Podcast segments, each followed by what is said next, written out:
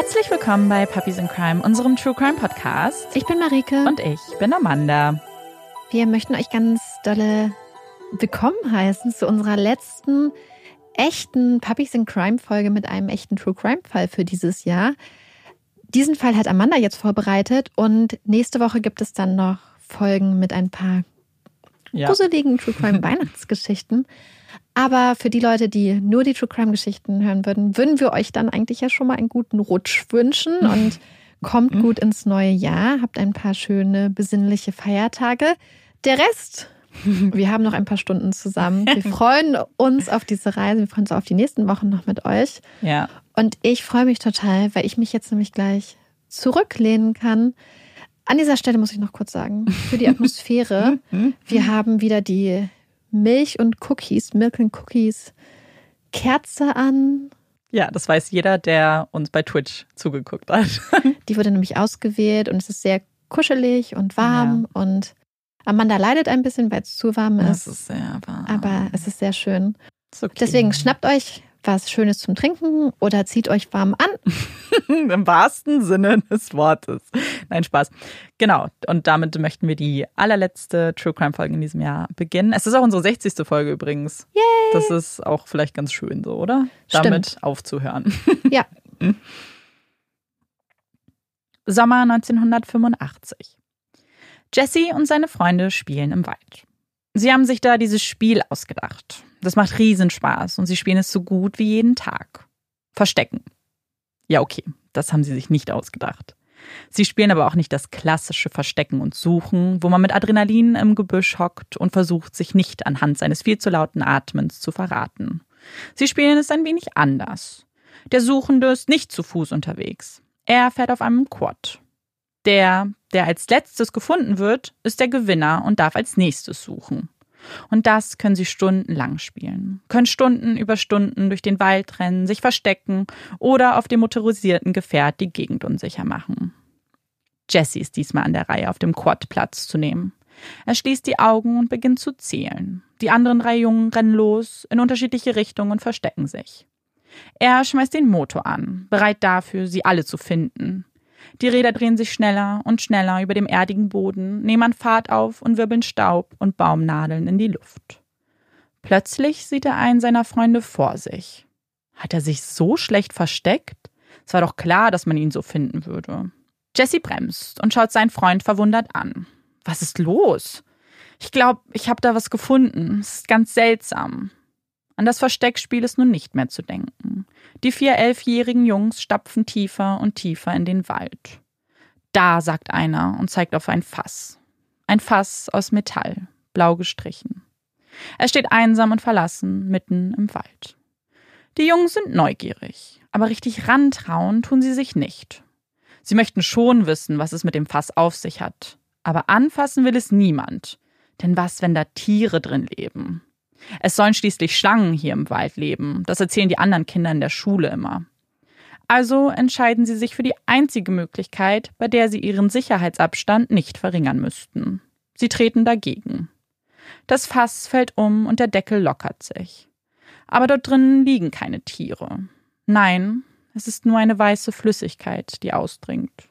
Es stinkt. Die Kinder rümpfen die Nase. Ih, hat da jemand ein Fass mit Milch im Wald entsorgt? Wer macht denn sowas?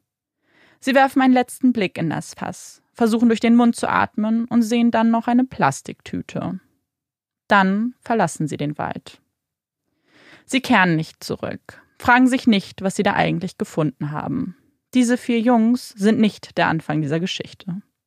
Sie sind nicht die vier Detektive, die durch ihre Neugier und ihren Tatendrang ein Kriminalverbrechen lösen.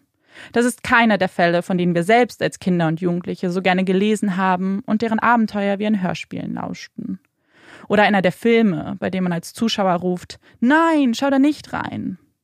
Es sind einfach vier Jungs, die an diesem Tag im Wald gespielt haben, ein Fass fanden und wieder nach Hause gingen. Die Geschichte endete für sie an dieser Stelle. Ihr Leben hatte sich nicht verändert. Es war ein Tag wie viele andere zuvor. Und auch wenn die vier Jungs nicht der Anstoß für die Geschichte unseres heutigen Falles sind, so stehen sie symbolisch für die Komplexität. Wir können den Fall nicht chronologisch erzählen. Die Ermittlungen laufen nicht in einem Strang, sie laufen parallel. Der Beginn ist eigentlich gar nicht der Anfang, sondern vielmehr das Ende. Und alles, was davor passierte, lief ebenfalls nicht chronologisch ab. Komplex also. Wir erzählen euch nicht nur den Fall von dem Fass, über das vier Jungs im Wald stolperten. Wir erzählen euch viel mehr als das.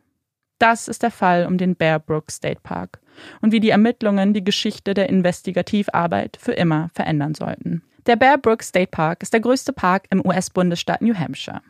Mit seinen über 40 Quadratkilometern bietet er mehr als genug Platz für die unterschiedlichsten Aktivitäten. Ob man im parkeigenen See schwimmen oder fischen möchte, sich am Bogenschießen ausprobieren will oder einfach nur die Natur genießen möchte. Hier ist für jeden was dabei. Und so schön und weitläufig der Park auch ist, so viele Stunden man zu Fuß oder auf dem Mountainbike dort verbringen kann, so unübersichtlich und dicht bewachsen ist er stellenweise. Touristen wird dringend abgeraten, von den offiziellen Wanderwegen abzukommen. Schon das ein oder andere Mal haben sich Wanderer verlaufen und mussten dann gesucht werden. Und manchmal, wenn es dunkel wird, dann kann man die Hand vor Augen nicht mehr sehen. Der Park gehört zur Stadt Allenstown. Nein, eigentlich müsste man sagen, Allenstown gehört zu Bear Brook. Denn die Kleinstadt hat gerade mal 4000 Einwohner und die Hälfte ihrer Fläche ist der Park selbst. In Allenstown lebt man gerne. Hier kennt man sich, hier bemüht man sich um eine gute Beziehung zu den Nachbarn. Es ist ein sicherer Ort, an dem es ganz normal ist, die eigenen Kinder zum Spielen in den Park zu schicken. Ein wenig wie die Orte, die man auf den Postkarten sieht und sich denkt, ja, da könnte ich ausspannen. Es ist ein Ort, an dem die Polizei nur wenig zu tun hat. Man spricht dann von Kleinstadtzeug. Also nicht die Kapitalverbrechen, mit denen die Kollegen in den Großstädten zu kämpfen haben. In Allenstown lebt man wirklich gerne. Das sagen zumindest die meisten. Denn so ganz rosarot scheint das Leben in Allenstown nicht zu sein. Während die einen von der Sicherheit, von der Gemeinschaft schwärmen, ziehen andere die Stirn in Falten. Sprechen Sie da von Allenstown in New Hampshire? Also ich erinnere mich da ganz anders, hört man dann. Allenstown ist laut. Einige der Einwohner sind arbeitslos und vertreiben sich ihre Zeit mit dem gemeinsamen Klönen. Als Mittagessen wird dann die erste Flasche Alkohol geöffnet. Und mit jeder Flasche, jedem Drink wird die Country-Musik lauter und lauter. Erhitzte Gemüter treffen aufeinander und die ein oder anderen unschönen Worte fallen. Nachbarn kontaktieren dann die Polizei, beschweren sich über die Lautstärke. Das mag sicherlich einen Keil zwischen die Fronten treiben. Und für die Polizisten sind es oft nur kurze Besuche. Sie kennen die üblichen Kandidaten, bitten sie, die Musik runterzudrehen, schließen die Tür und wissen, dass es in wenigen Minuten wieder genauso laut plänkern würde. Aber naja, so ist das Leben in Allenstown nun mal. Kleinstadtzeug. Am 10. November 1985 macht sich ein Jäger auf die Suche im Bearbrook State Park. Er kennt diesen Park wie seine Westentasche. Er kennt die hügelige Landschaft, weiß, wo man sich zur richtigen Zeit auf Lauer legen kann. An diesem Tag findet er keine Wildtiere, keine Hasen, Rehe, Vögel. Er findet nicht das, wonach er gesucht hat. Stattdessen findet er ein Fass, das wenige Monate zuvor von vier Elfjährigen umgestoßen wurde. Doch der Unterschied ist, er geht nicht weiter. Er dreht sich nicht um, er ignoriert das Fass nicht. Er sieht die weiße Flüssigkeit, nimmt den strengen Geruch auf. Diese Säure, dieses Stechen. Waren das wieder diese anderen Jäger? Manchmal entsorgen sie die Tierkadaver im Wald. Er schüttelt den Kopf. Das muss doch ein Ende finden. Er geht um das Fass herum, bis zur Öffnung. Und dann sieht er etwas Plastik obendrauf. Vielleicht eine Tüte? Mit einem Ruck zieht er das Plastik aus dem Fass und erkennt, dass das kein Tier ist, was ihn da anschaut. Es sind die skelettierten Überbleibsel eines Schädels. Er schreckt zurück. Oh Gott, was hat er da gefunden? Er verlässt den Park und kontaktiert die Polizei, noch immer in der Hoffnung, dass er vielleicht falsch liegt, dass es doch von einem Tier stammen könnte, dass es nicht das ist, was er vermutet. Es wird dunkel, bevor die Polizei eintrifft, und man merkt, dass sie überfordert sind. Einige von ihnen kennen den Bearbrook State Park nicht gut genug, brauchen die Hilfe der Einwohner, um zu der beschriebenen Stelle zu finden. Als sie es dann doch tun, stehen sie um das Fass herum und bestätigen das, was man zunächst noch nicht wahrhaben wollte. Im Fass liegen die Überreste eines Menschen. Das ist möglicherweise ein Tatort, der dringend gesichert werden muss. Sie schauen einander fragend an. Aber wie weit sperrt man das Gelände ab? Sie sind mitten im Wald. Wie groß muss der Radius sein? Was gibt es zu beachten? Was nun? Das ist definitiv kein Kleinstadtzeug. Also wird das gelbe Band willkürlich um die Bäume befestigt. Hinter dem Band suchen Ermittler noch Spuren, angeln sich von einem Baum zum nächsten, streichen Büsche zur Seite und leuchten mit ihren Taschenlampen. Aber sie finden nichts. Innerhalb der Absperrung arbeiten die Ermittler und die Spurensicherung. Sie leeren den Inhalt des Fasses und beauftragen mehr und mehr Polizisten damit, sicherzustellen, dass sich niemand dem Fundort nähern kann. Was sie schlussendlich finden würden, würde ihnen einen Schauer über den Rücken laufen lassen. Es würde ihnen die Tränen in die Augen treiben und es würde Ellenstown für immer verändern. In dem Fass liegen nicht die Überreste einer Person, sondern zweier Personen. Bei der ersten handelt es sich um eine weiße Frau. Ihr Alter wird auf 23 bis 33 geschätzt. Sie hatte dunkle, wellige oder lockige Haare, war zwischen 1,57 und 1,70 groß. Das zweite Opfer ist ein Kind zwischen 8 und 10 Jahren, mit lockigen hellbraunen Haaren und einer Zahnlücke sowie einem abgebrochenen Schneidezahn. An den Ohren steckte jeweils ein Ohrring. Die ersten Untersuchungen weisen darauf hin, dass das Kind vor dem Tod an einer Lungenentzündung erkrankte, dies jedoch nicht die Todesursache war. Denn diese kann klar ermittelt werden. Beide sind durch einen Schlag auf den Kopf umgekommen. Ein Mord, der grausam und brutal war und die Entsorgung ihnen jegliche Menschenwürde absprach. Beide waren fast vollständig skelettiert, die Körper zerteilt, in Plastik verpackt und mit Elektrikkabeln verschnürt. Wie Pakete, die nicht gefunden werden sollten. Und möglicherweise ist es dem Täter gelungen, dass dies auch einige Zeit der Fall war. Denn wie lange die beiden schon tot sind, kann nur gemutmaßt werden. Es könnten Monate gewesen sein oder eben Jahre. Das weiß man nicht. Wenn Ermittlungen in einem Mordfall aufgenommen werden, dann gibt es oft das gleiche Schema, nach dem diese aufgebaut werden. Man schaut sich die Opfer an, schaut sich in ihrem Umfeld um, spricht mit der Familie, den Arbeitskollegen, den Freunden und Bekannten. Die meisten Mordfälle geschehen im vertrauten Umfeld. Sie werden von Menschen begangen, die man kennt, ja, vielleicht sogar liebt. Man sucht nach Motiven, nach Feinden, nach einem Grund, warum jemand aus dem Leben scheiden musste. Der Schlüssel zu den meisten Erfolgen sind dann die Aussagen der Hinterbliebenen. Man findet Verdächtige, man verhört sie, man sammelt Beweise und am Ende, wenn alles gut geht, steht der Prozess und ein Urteil. Das ist der einfache Weg. Der Weg, bei dem man schnell ans Ziel kommt und die Opfer Gerechtigkeit erfahren. Aber in diesem Fall, dem Fall, den wir euch heute erzählen, gibt es keinen einfachen Weg. Die Ermittler grübeln. Wer sind die zwei? Vielleicht Mutter und Tochter? Das wäre naheliegend. Also fokussieren sie ihre Suche auf Vermisstenmeldungen von Müttern und Töchtern. Es könnte die Schwester sein, ja die Cousine, vielleicht die Oma des Kindes, die nach ihren verschollenen Familienmitgliedern sucht. Aber die Suche bleibt erfolglos.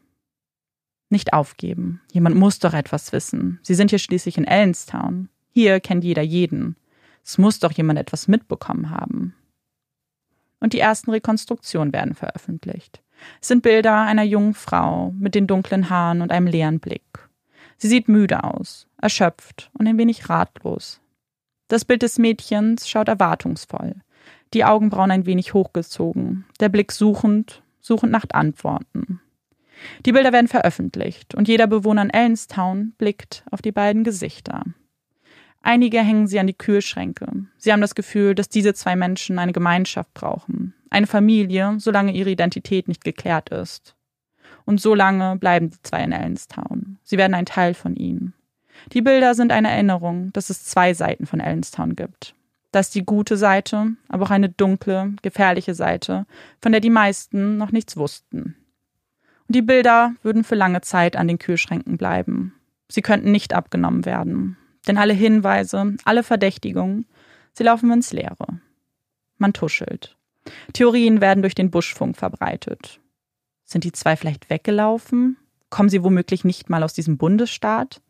Ist es ein organisiertes Verbrechen? Müssten wir uns jetzt alle sorgen? Wer sind diese zwei und wer hat ihnen das angetan? 1987 werden die beiden Leichen freigegeben. Alle Proben sind genommen, alle Tests durchlaufen. Es gibt keinerlei Spur. Weder auf ihre Identität noch auf ihren Mörder. Da ist einfach nichts. Die Ermittler organisieren die Beerdigung und ganz Ellenstown hat sich beteiligt. Sie haben die beiden in ihr Herz geschlossen, sind die Familie für sie. Es sind einfache Särge, ein einfacher Grabstein, aber viele trauernde Gäste. Hier liegen die sterblichen Überreste von einer Frau im Alter von 23 bis 33 Jahren und einem Mädchen im Alter von 8 bis 10 Jahren, deren Identitäten nur Gott bekannt sind. Ihre Leichen wurden am 10. November 1985 im Bear Brook State Park gefunden. Mögen ihre Seelen Frieden in Gottes liebevoller Fürsorge finden. Diese Worte zieren den Grabstein. Identitäten, die nur Gott bekannt sind. Denn Spuren gibt es nicht. Es gibt keine Hinweise mehr. Niemand tritt nach vorne. Die Akte wird zugeklappt. Sie wird ins Regal gestellt, in der Hoffnung, dass man sie bald wieder öffnen würde, um neue Hinweise eintragen zu können. Aber die Akte bleibt zu, wird dann nur herausgezogen, um sie auf einen anderen Stapel zu legen. Auf den Cold Case Stapel. Den Stapel der Fälle, bei denen es nur noch wenig Hoffnung gibt. Fälle, die keine Priorität mehr sind. Zurück in den Alltag, zurück zum Kleinstadtzeug. Und die Stabschicht auf der Akte wird immer dicker.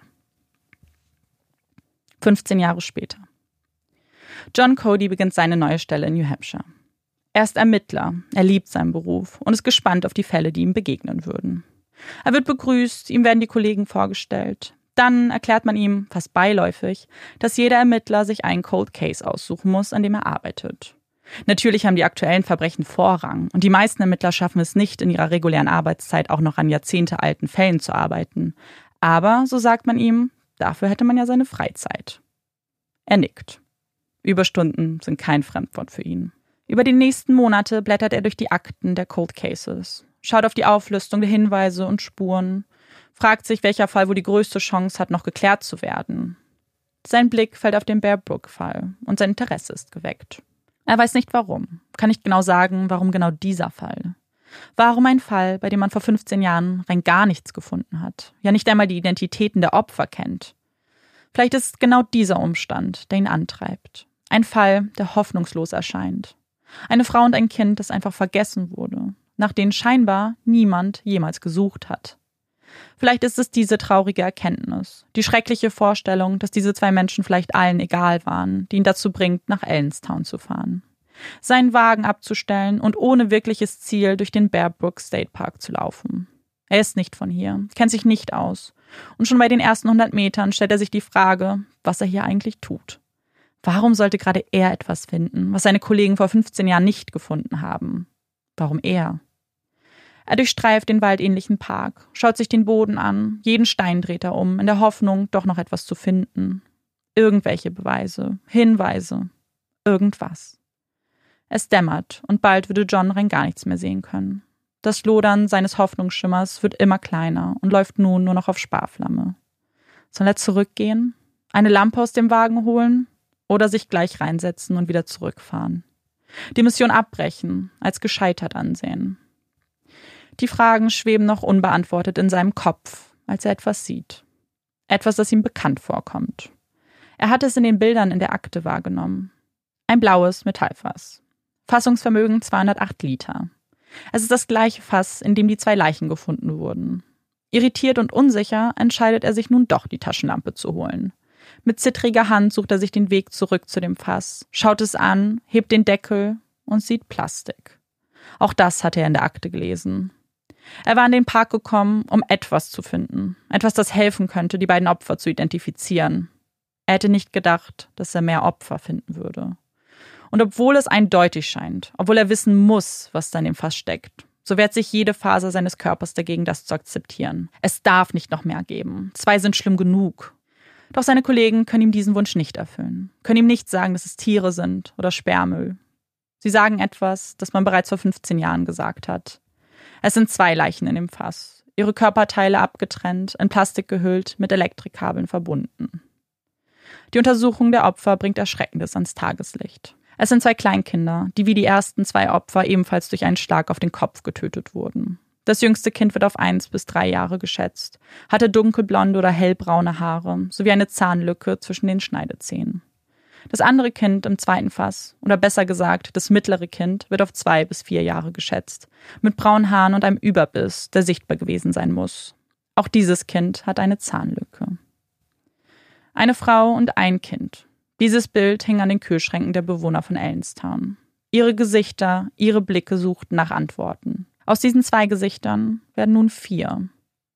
Die beiden kleinen Kinder kommen dazu. Sie haben runde Wangen, kleine Stupsnäschen, sehen aus wie die süßesten Kleinkinder, die man einfach nur an sich drücken möchte. Und auch sie schauen das ganze Land erwartungsvoll an. Wer kennt uns? Wer weiß, was mit uns geschehen ist? In den letzten 15 Jahren hat sich einiges verändert. Die Technologie hat sich um ein Vielfaches verbessert. Und die soll eine erste, wichtige Erkenntnis bringen. Nach einem DNA-Test kann festgestellt werden, dass die Frau, das älteste Kind und das jüngste Kind blutsverwandt sind. Sie könnte die Mutter sein, aber auch die Schwester. Zu dem mittleren Kind gibt es keinerlei Übereinstimmungen. Vielleicht eine Stieftochter, eine Freundin der Kinder, es sind Mutmaßungen, aber es sind auch erste wichtige Informationen, denn sie zeigen, dass es sich hier um eine Familie handelt. Dass es da draußen Onkel und Tanten, Großmütter, Großväter, Lehrer, Busfahrer, Nachbarn geben muss, die sie kennen und deren Verschwinden aufgefallen ist. Es muss doch jemanden da draußen geben. Die Ermittler veröffentlichen die neuen Bilder. Sie bitten um Mithilfe, glauben, dass jetzt, nach 15 Jahren, alles anders sein würde. Es muss anders sein aber es ist wie ein Déjà-vu. Etwas, das man schon mal gesehen hat, das einem verdächtig bekannt vorkommt. Denn auch 15 Jahre später stehen sie vor den gleichen Hindernissen, stürzen über die gleichen Stolpersteine. Es gibt keine vermissten Anzeigen, die passen. Es gibt keine vielversprechenden Hinweise. Und, das ist diesmal anders, das ist auch das Misstrauen der Menschen. Denn wie konnte es sein, dass das zweite Fass damals übersehen wurde? Es lag nur etwa 90 Meter entfernt. Hätte man das nicht finden müssen? Die Antwort ist Jein. Denn ja, 90 Meter klingen nach nichts, nach dem bekannten Katzensprung. Aber in einem dicht bewachsenen, hügeligen Wald sind 90 Meter Luftlinie weiter als man denkt. Steht man sich gegenüber auf einer ebenen Fläche, kann man sich bei 90 Metern noch verstehen, wenn das Gegenüber nur laut genug spricht. Im Wald voller Bäume sieht und versteht man sich nicht mehr. Wenn man die Ermittler fragt, dann sind es nicht nur 90 Meter, sondern dann sind es sogar 90 Meter. Es war zu viel Holz, ihre fadenscheinige Erklärung. Denn der Grund, warum das zweite Fass wahrscheinlich nicht gefunden werden konnte, könnte ein ganz anderer sein. In Ellenstown gibt es durchschnittlich 15 Tötungsdelikte jedes Jahr. Aber in diesem Jahr, 1985, waren es zwei parallel verlaufende Ermittlungen. Ein junger Mann wurde im Park erschossen. Er hatte viele Feinde in Ellenstown. An Verdächtigen mangelte es nicht. Sein Fall wirkte lösbar. Es war der einfache Weg. Ihm galt die meiste Aufmerksamkeit. Jedoch nur, um ihn letztendlich doch als Jagdunfall zu deklarieren und die Akte zu schließen. Dieser Fall könnte der Grund gewesen sein, warum die Ermittler damals das Fass nicht gefunden haben, weil sie überfordert waren mit gleich zwei Mordermittlungen. Aber dieser Fall kann auch der Grund gewesen sein, warum jetzt, 15 Jahre später, das zweite Fass doch gefunden wurde. Denn 14 Jahre nach den Ermittlungen an diesem zweiten Fall wird seine Akte geöffnet. Es war kein Unfall. Es war Mord. Und dieser kann dann auch bewiesen werden. Die Akte schließt sich erneut und diesmal für immer. Und dieser Erfolg schürte Hoffnung bei den Ermittlern. Vielleicht könnte man die Bear Brook Morde nun auch lösen. Vielleicht ist doch nicht alles hoffnungslos. Und diese Hoffnung war vielleicht der Antrieb für John Cody und seine Suche im Bear Brook Park. Aber was tun sie mit der Hoffnung? Jetzt gerade sieht alles noch viel schlechter aus als vor 15 Jahren. Damals waren es nur zwei Leichen. Jetzt sind es vier. Und der Fall berührt die Menschen. Er interessiert sie. Es ist kaum vorstellbar, dass es eine Familie gibt, die nicht vermisst wird, dass niemand ihre Identitäten kennt, als ob es sie nie gegeben hat. Das kann nicht sein, denkt sich Rhonda. Sie ist Genealogin und kümmert sich um die Stammbaumforschung in Adoptionsfällen. Sie ist Anlaufstelle für die adoptierten Kinder, die erfahren möchten, woher sie kommen, was ihre Wurzeln sind, die erfahren möchten, wer ihre Eltern sind. Das ist ihr Beruf. Normalerweise sind ihre Auftraggeber lebendig, bitten um ihre Mithilfe. Warum also interessiert sie sich für den Fall Bear Brook? Sie ist kein True Crime Fan, kann damit nichts anfangen, hat in ihrem Leben noch nie eine Folge Medical Detectives gesehen. Für sie ist es etwas anderes, ein anderes Gefühl, das sie nicht loslässt, seitdem sie von diesem Fall gehört hat. Es ist Trauer.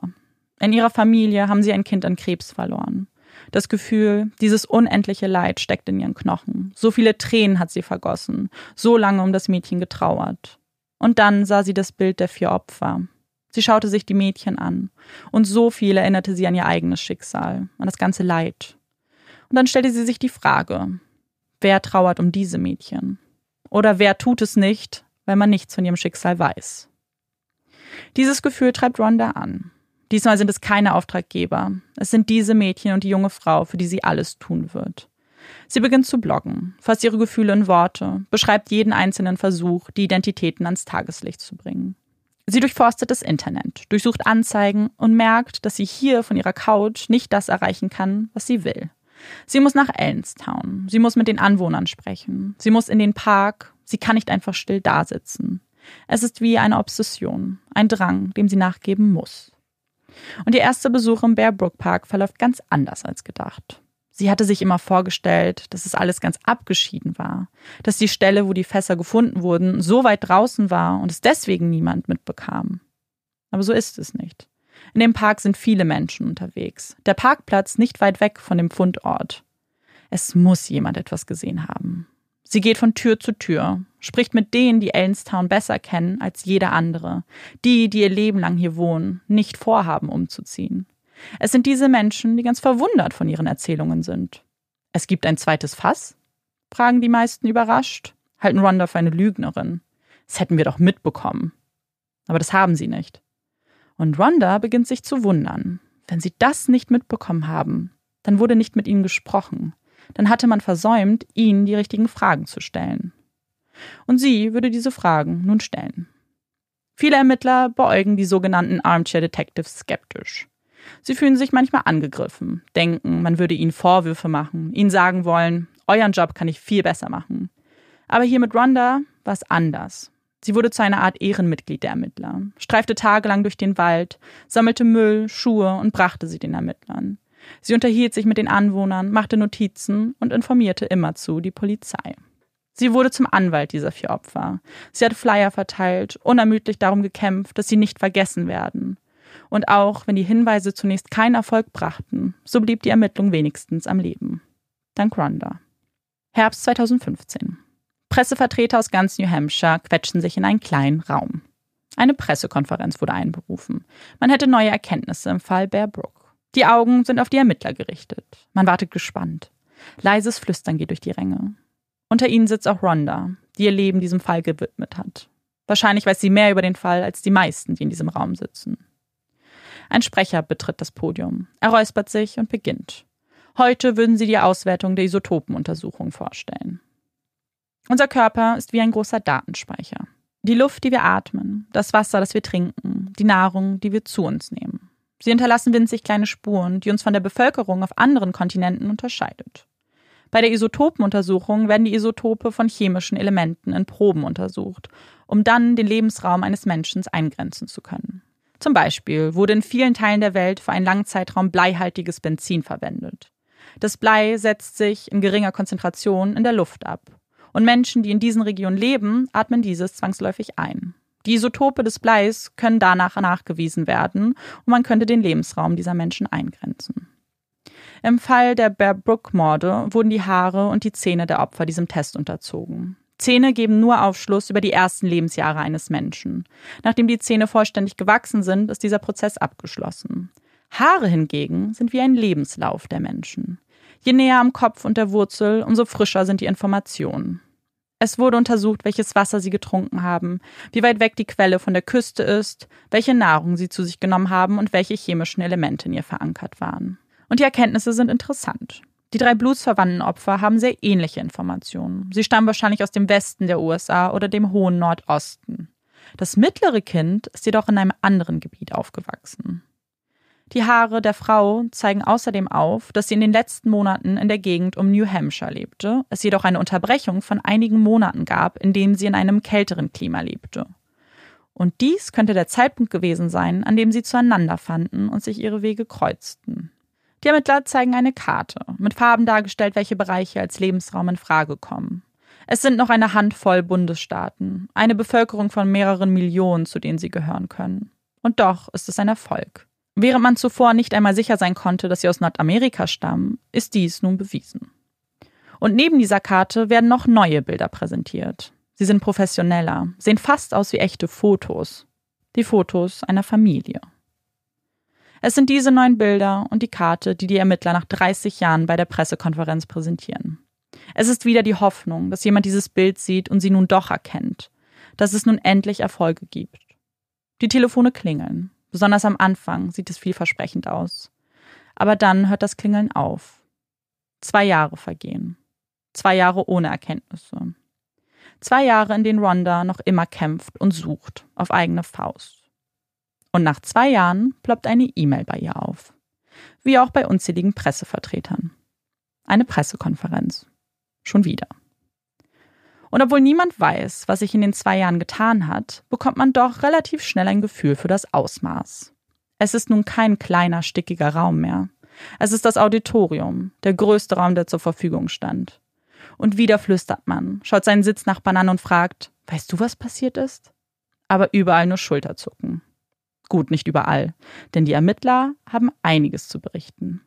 Sie werden Stunden füllen mit Erkenntnissen und mit Schicksalen, die alle verknüpft sind. Es sind Geschichten, die man nicht chronologisch erzählen kann. Wir haben euch vorgewarnt, es ist ein komplexer Fall. Es ist nicht der einfache Weg, aber um ihn zu verstehen, muss man wissen, was bei dieser Pressekonferenz berichtet wurde. Man muss zurückgehen, viele, viele Jahre zurück, zu dem eigentlichen Anfang und dem Anfang des Anfangs. Wir reisen zurück ins Jahr 1999. Silvester. Elaine Ramos ist aufgeregt. Es ist Silvester und nicht nur irgendeins. Es ist das Millennium, das diese Nacht eingeläutet wird. Die 2000er, ein einzigartiger Moment, der unbedingt gebührend gefeiert werden muss. Sie liebt es, Gastgeberin zu sein, ihre Gäste zu bewirten, mit ihnen zu lachen und sich um sie zu kümmern. Dieses Silvester sollte noch aus einem anderen Grund besonders sein. Ihre Cousine und Vertraute Eun Sun Jun würde ihren neuen Freund mitbringen. Elaine ist wahnsinnig froh, dass sie endlich jemanden gefunden hat. Eun Sun war so lange auf der Suche. Sie war einsam und wünschte sich nichts sehnlicher als einen Partner an ihrer Seite. Der selbst auferlegte Druck wurde immer unerträglicher. Mit Mitte 40 sollte man doch mal sesshaft werden, oder? Dabei hätte man das von Önsun gar nicht erwartet.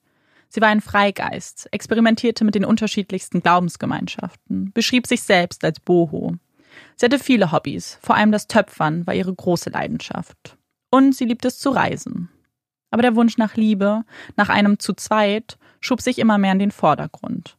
Und dass ihr nun dieser Wunsch erfüllt worden sei, freut Elaine.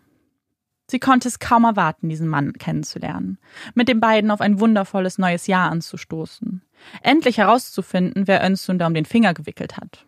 Aber als Elaine die Tür öffnet, die beiden freudestrahlend empfangen möchte, ist sie überrascht. Und nicht unbedingt im positiven Sinne. Der Mann an der Seite ihrer Cousine ist viel älter. Er sieht ungepflegt aus. Vor allem seine schwarzen Fingernägel fallen ihr ins Auge. Das ist Larry, sagt Önsun. Elaine schüttelt die ersten Gedanken von sich. Die inneren Werte zählen, denkt sie sich. Sie sollte ihm unbedingt eine faire Chance geben. Önsun ist doch so glücklich mit ihm. Also tut Elaine, was sie nur kann, um die beiden zu integrieren, sicher zu gehen, dass er sich wohlfühlt. Sie zeigt Interesse, lauscht geduldig, als er von seiner Zeit bei der Army berichtet. Dann spricht er über die Einsatzorte und Elaine wird hellhörig. Hey, da hat mein Boss auch gedient. Vielleicht kennt ihr euch ja. Aber Larry unterbricht sie. Stell mir keine Fragen zu meiner Vergangenheit. Elaine verstummt. Na gut, vielleicht waren ihre ersten Zweifel doch nicht ganz unbegründet. Sie bietet den beiden dennoch an, bei ihr zu übernachten. Sie hatten getrunken sie sollten besser nicht mehr ans Steuer. Aber Önsun verneint. Sie schlafen einfach in seinem Van. Elaine ist nicht wohl bei der Sache. Aber das jetzt hier vor ihm auszudiskutieren will sie nicht. Sie wird Önsun morgen anrufen. Sie bitten, vorsichtig zu sein, zumindest zu prüfen, ob er die Wahrheit sagt. Als es zu diesem Gespräch kommt, ist Önsun erbost. Niemand gönnt ihr ihr Glück. Sie würden sie alle nur leiden sehen wollen. Niemand will, dass sie glücklich ist. Es würden die letzten Worte sein, die die beiden wechseln. Danach kappt Önsun alle Verbindungen zu ihrer Familie. Trifft sich nur noch mit wenigen Freunden. Ihr Lebensmittelpunkt ist Larry, mit dem sie 2001 zusammenzieht und ihn inoffiziell heiratet. Die Freunde, die sie hat, sind ihre engsten Verbündeten. Es sind die Menschen, von denen sie sich verstanden fühlt und mit denen sie immer noch Zeit verbringt. Es sind auch die Menschen, die nervös werden, als Önsun zu einem abgesprochenen Treffpunkt für den Beginn eines gemeinsamen Trips nicht erscheint. Das ist so untypisch für sie. Sie hatte sich doch so auf den Trip gefreut. Sie sprechen mit Larry und der erklärt, Önsuns Mutter sei gestorben. Sie sei zu ihr gereist. Sie würde sich bald melden. Aber sie meldet sich nicht. Und ihre Freunde bleiben hartnäckig. Larry findet jedoch immer wieder Erklärungen. Sagt erst, sie sei depressiv und könne nicht sprechen. Sie sei in Oregon, nein, doch in Kalifornien. Es ist immer etwas Neues. Und mit jeder Nachfrage wird Larry genervter. Was soll dieser Telefonterror? Aber es sind nun mal ihre Freunde, die sich Sorgen machen, weil sie nichts mehr von ihr hören. Und irgendwann reicht es ihnen. Sie geben Larry ein letztes Ultimatum. Er hat zehn Tage Zeit, dann wollen sie mit ihr sprechen. Ansonsten kontaktieren sie die Polizei. Und die Tage vergehen. Das Ultimatum ist erreicht und sie wenden sich an die Polizei. Das war keine leere Drohung. Sie schildern ihnen, was passiert ist, dass sie vermuten, dass Ensign verschwunden ist und dass Larry lügen muss. Im Verhör verstrickt er sich wieder in Widersprüche. Wie auch schon bei den Freunden passen seine Geschichten irgendwie nicht richtig zusammen. Erst sei sie zu Hause und ein Anruf der Polizei würde sie nur triggern. Als die Ermittler das aber versuchen wollen, ändert er die Geschichte. Nein, sie ist doch in Oregon. Glauben tut ihm das niemand. Er ist unsympathisch und auch frech. Und er ist an eine Ermittlerin geraten, die bekannt dafür ist, die Dinge ein wenig zu genau zu betrachten.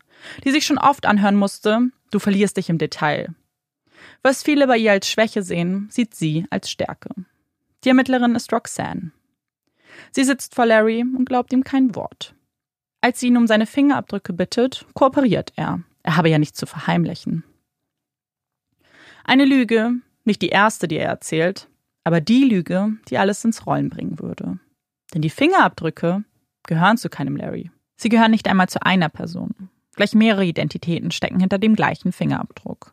Der erste notierte Name in seiner Akte ist Curtis Kimball. Aber vielleicht ist das auch nur ein weiteres Alias. Und dann ist da noch mehr. Denn diese Information gibt es nur, weil er kein unbeschriebenes Blatt ist. Er ist auf Bewährung, nachdem er 1989 wegen Kindesverwahrlosung zu drei Jahren Haft verurteilt wurde. Damals hatte er seine eigene Tochter in einem Trailerpark zurückgelassen. Roxanne betritt den Raum. Hallo Larry oder Bob oder Curtis. Was ist eigentlich dein richtiger Name? Seine Augen weiten sich, als ob er nicht damit gerechnet hätte, dass sie ihm auf die Schliche kommen. Er sagt aber kein Wort. Er will mit einem Anwalt sprechen. Und fürs Erste trennen sich hier ihre Wege. Er ist tatverdächtig. Aber um welche Tat es sich genau handelt, würden sie erst 2002 erfahren. Im Juni finden die Ermittler Önsuns Leiche in der gemeinsamen Wohnung des Paars, versteckt unter einem Berg voll Katzenstreu. Die Todesursache war eine Verletzung am Kopf durch stumpfe Gewalt. Roxanne ist sich sicher, dass es Curtis war. Sie findet sogar den Verkäufer, der ihm das Katzenstreu verkaufte. Sie sammelt Beweise und will diesen Mann unbedingt überführen. Für Önsun, die nicht mehr wollte, als geliebt zu werden, die immer so frei war, die ihre Eltern verstieß, um mit diesem Mann glücklich zu werden. Aber die ganzen Beweise, Roxanne brauchte sie nicht. 2003 spricht er nur zwei Worte. No contest. Er bestreitet den Tatvorwurf des Mordes nicht und wird zu 15 Jahren bis lebenslanger Haft verurteilt. Roxanne sollte eigentlich aufatmen. Sie hat erreicht, was sie wollte, hat den Mann hinter Gittern gebracht. Aber sie wäre nicht Roxanne, wenn sie da nicht etwas stören würde. Warum No Contest? Warum gab er sich geschlagen? Es lässt sie einfach nicht los. Das passt nicht zu diesem Mann. Ein Mann, der sich mehrere Identitäten anschaffte, völlig selbst überzeugt vor ihr saß, ja sogar dachte, er käme damit durch, ihr seine Fingerabdrücke zu geben. Er ist nie eingeknickt. Das muss einen Sinn ergeben. Aber welchen? Und sie grübelt. Dann fällt es ihr wie Schuppen von den Augen. Er wollte nicht, dass sie weitersuchen. Er wollte nicht, dass sie noch mehr finden. Aber genau das würde sie jetzt tun. Und sie schlägt die Akte auf, ignoriert die Kleinvergehen wegen Trunkenheit am Steuer oder Diebstahl. Ihr Blick fällt auf den Tatvorwurf von 1989. Damals ist er ein Plea-Deal eingegangen, liest sie. Sie schaut sich das Foto des kleinen Mädchens an. War man sich überhaupt sicher gewesen, dass es seine Tochter war? Sie blättert durch die Akten. Man hatte damals einen Vaterschaftstest anberaumt, aber nie durchgeführt. Etwas, das sie jetzt, Jahre später, nachholen würde. Mit der DNA von damals und seiner Probe jetzt schickt sie die Unterlagen ins Labor. Ihre Intuition hat sie noch nie im Stich gelassen. Auch nicht jetzt. Er ist nicht ihr Vater. Das weiß man nun mit 99,9%iger Gewissheit. Was ist also dann damals passiert? Um das herauszufinden, müssen wir weiterreisen. Weiter zurück, bis ins Jahr 1986. Ein Mann zieht in einen Trailerpark in Kalifornien. Es ist eine Kleinstadt, die bekannt für ihren Weihnachtsfreizeitpark war. Aber den konnte man nicht mehr finanzieren. Und so wurde aus der weihnachtlichsten Stadt Kaliforniens eine Geisterstadt. Fast gruselig wirken die Figuren, die Iglus, die bereits zu rosten beginnen. Der Mann stellt sich als Bob Evans vor. Er habe seine kleine Tochter Lisa dabei. Sie ist jetzt fünf Jahre alt. Ihre Mutter sei bei einem Autounfall gestorben und er müsse sich nun alleine um sie kümmern. Die Nachbarn sind empathisch, wollen dem alleinerziehenden Vater unter die Arme greifen. Er hat es sicherlich nicht leicht. Man müsse zusammenhalten. Besonders ein Paar kümmert sich liebevoll um Lisa. Sie nehmen sie auf, kochen für die Kleine, spielen mit ihr. Und sie merken, dass dieser Bob wirklich überfordert ist. Er macht einen ungepflegten Eindruck und er ist ihnen ein bisschen unheimlich. Aber es ist ihnen auch egal. Es ist ihnen egal, dass er trinkt. Aber was ihnen nicht egal ist, ist Lisa und ihr Wohl. Also nehmen sie allen ihren Mut zusammen und machen ihm einen Vorschlag. Ihre Schwester überlegt seit geraumer Zeit, ein Kind zu adoptieren. Was wäre, wenn sie Lisa adoptieren würden? Ihr würde es gut gehen. Man könnte es ja mal für drei Wochen ausprobieren. Und wenn alles in Ordnung ist, dann die Adoption offiziell in die Wege leiten. Bob nickt. So machen wir es. Doch als das Paar nach drei Wochen zurückkehrt, überglücklich über Lisas Entwicklung ist, wird von ihm jede Spur. Er ist weg, hat Lisa alleine zurückgelassen, sie ihrem Schicksal überlassen. 1989 nimmt man ihn fest und realisiert zum ersten Mal, dass Bob nicht sein Name ist, dass er unter dem Namen Curtis Kimball bereits einige Einträge hat. Er akzeptiert einen Plea-Deal und wird zu drei Jahren Haft verurteilt. Nach einem Jahr wird er auf Bewährung entlassen. Lisa kam nach dem Vorfall in ein Kinderheim, bis sie dann von einer Familie adoptiert wurde. Ihr ging es gut, obwohl sie in dem Glauben aufwuchs, ihr Vater habe sie einfach im Stich gelassen. Damals hatte man den Test nicht gemacht. Die Ermittler glaubten ihm. Es sprach auch nichts dagegen, dass er wirklich ihr Vater war. Wir springen zurück ins Jahr 2003 zu Roxanne, die ihren Augen noch immer nicht trauen kann. Ihre Kollegen damals wussten nicht, was sie weiß. Und mit diesem Wissen bekommen einige von Lisas Aussagen eine ganz neue Bedeutung. Man hatte sie damals gefragt, ob sie Geschwister hätte. Und die Fünfjährige sagte dazu, ja, aber dann sind wir in den Wald gegangen und sie haben Pilze gegessen und dann waren sie tot. Damals hatte man das nur für einen Traum oder eine Geschichte gehalten. Roxanne hat aber einen anderen Verdacht. Was, wenn es noch andere Opfer gibt? Was, wenn Önsu nicht sein erstes Opfer ist? Und noch eine Frage beschäftigt Roxanne. Wer ist Lisa wirklich? Wessen Kind ist sie? Und was ist damals mit ihr geschehen? Es ist eine Frage, die sie Curtis ins Gesicht pfeffert. Aber seine Antwort ist unbefriedigend. Er wüsste nicht, wovon sie da spricht. Er erinnert sich nicht. Die ganze Wahrheit, die Antworten auf das Warum, die nimmt er mit ins Grab. 2010 stirbt er im Gefängnis. Er hat sich niemandem anvertraut, mit niemandem gesprochen. Er wollte Lisa die Antwort nach ihrer Herkunft nicht geben. Und Lisa reißen diese neuen Erkenntnisse aus dem Leben. Sie ist erwachsen, hat eigene Kinder, hat ihr Leben als diese Lisa gelebt. Will sie überhaupt wissen, wer sie wirklich ist? Was damals passierte? Will sie alles, was sie sich jetzt aufgebaut hat, in Gefahr bringen?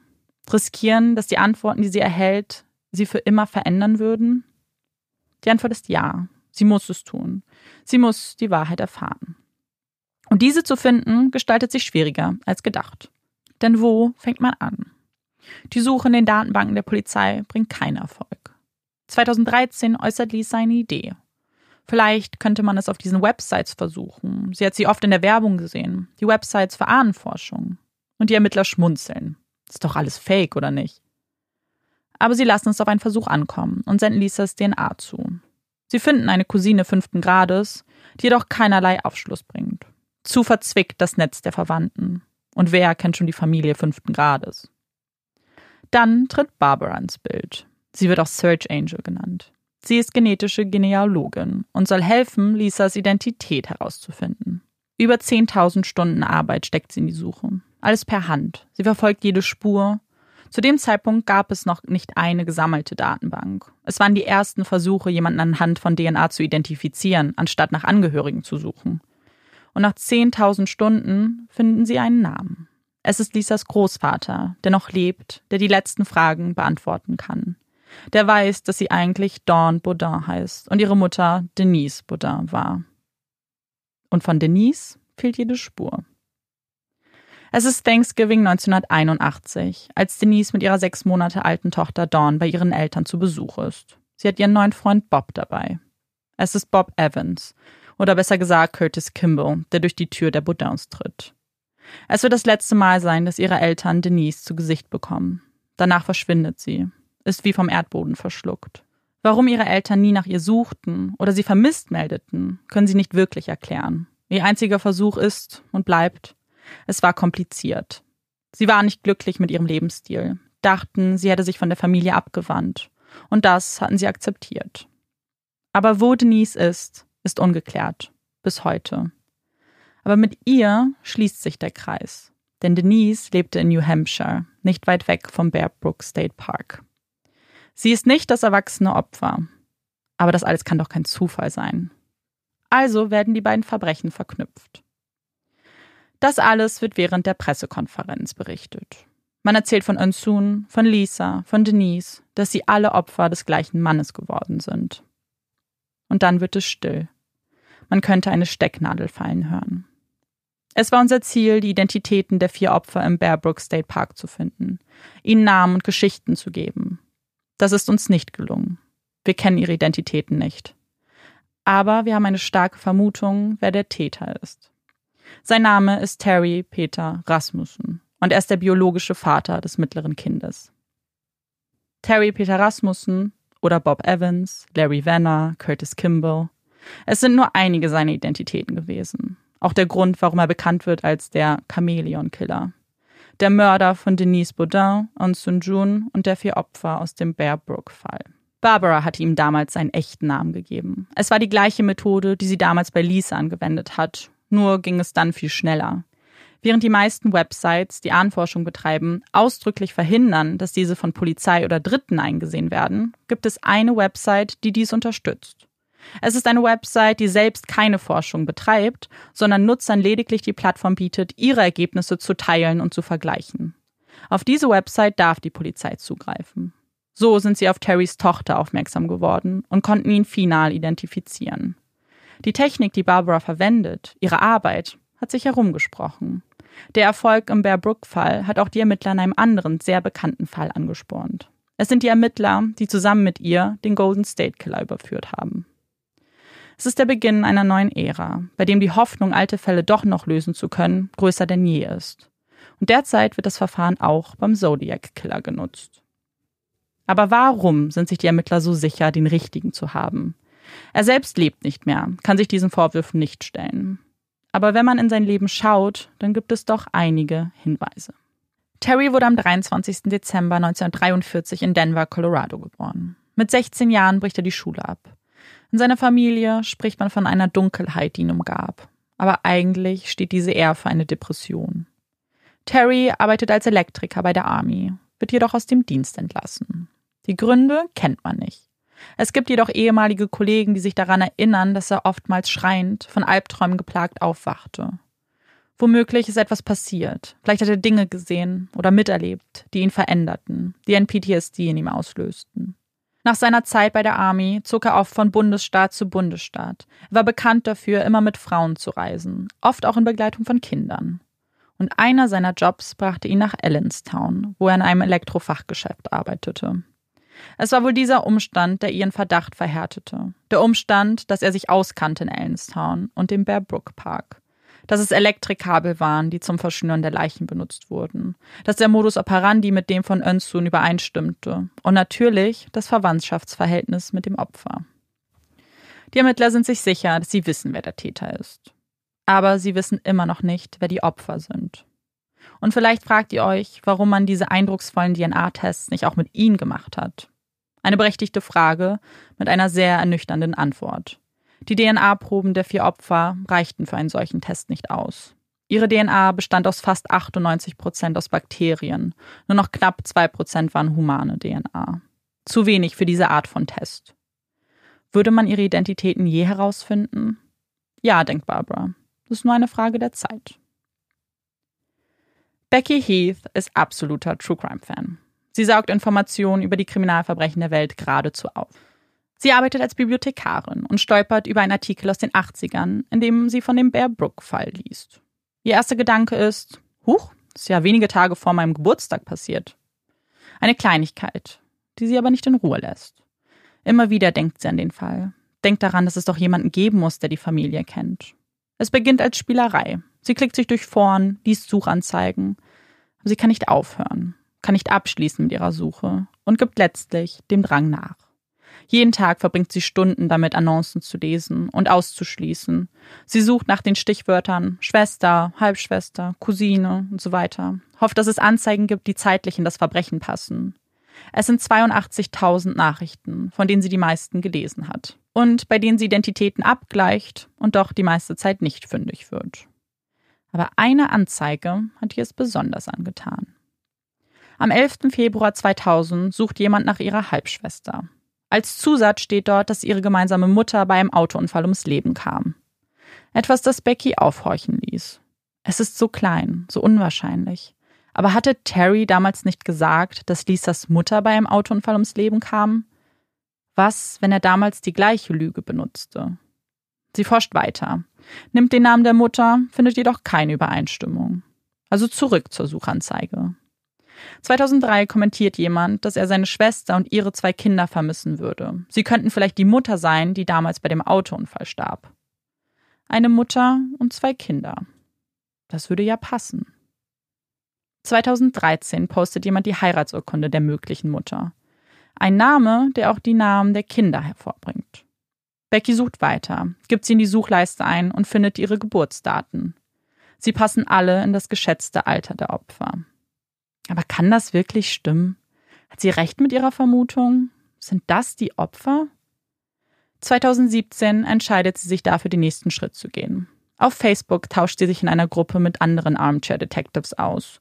Sie postet ihren Verdacht, die Hinweise, die sie gesammelt hat. Aber es passiert rein gar nichts. Wo sonst die meisten miträtseln, ihre Meinung kundtun, herrscht nun Stille. Vielleicht war das doch nicht so überzeugend, denkt sie und beginnt von vorne. 2018 hört sie den Podcast Bear Brook. Die meisten Informationen sind ihr schon bekannt. Sie hat den Fall schließlich schon jahrelang verfolgt. Aber bei einer Information, einem kleinen Detail, muss sie den Podcast anhalten. Es ist das Alter der Opfer, das sie an ihren Post von vor einem Jahr erinnert.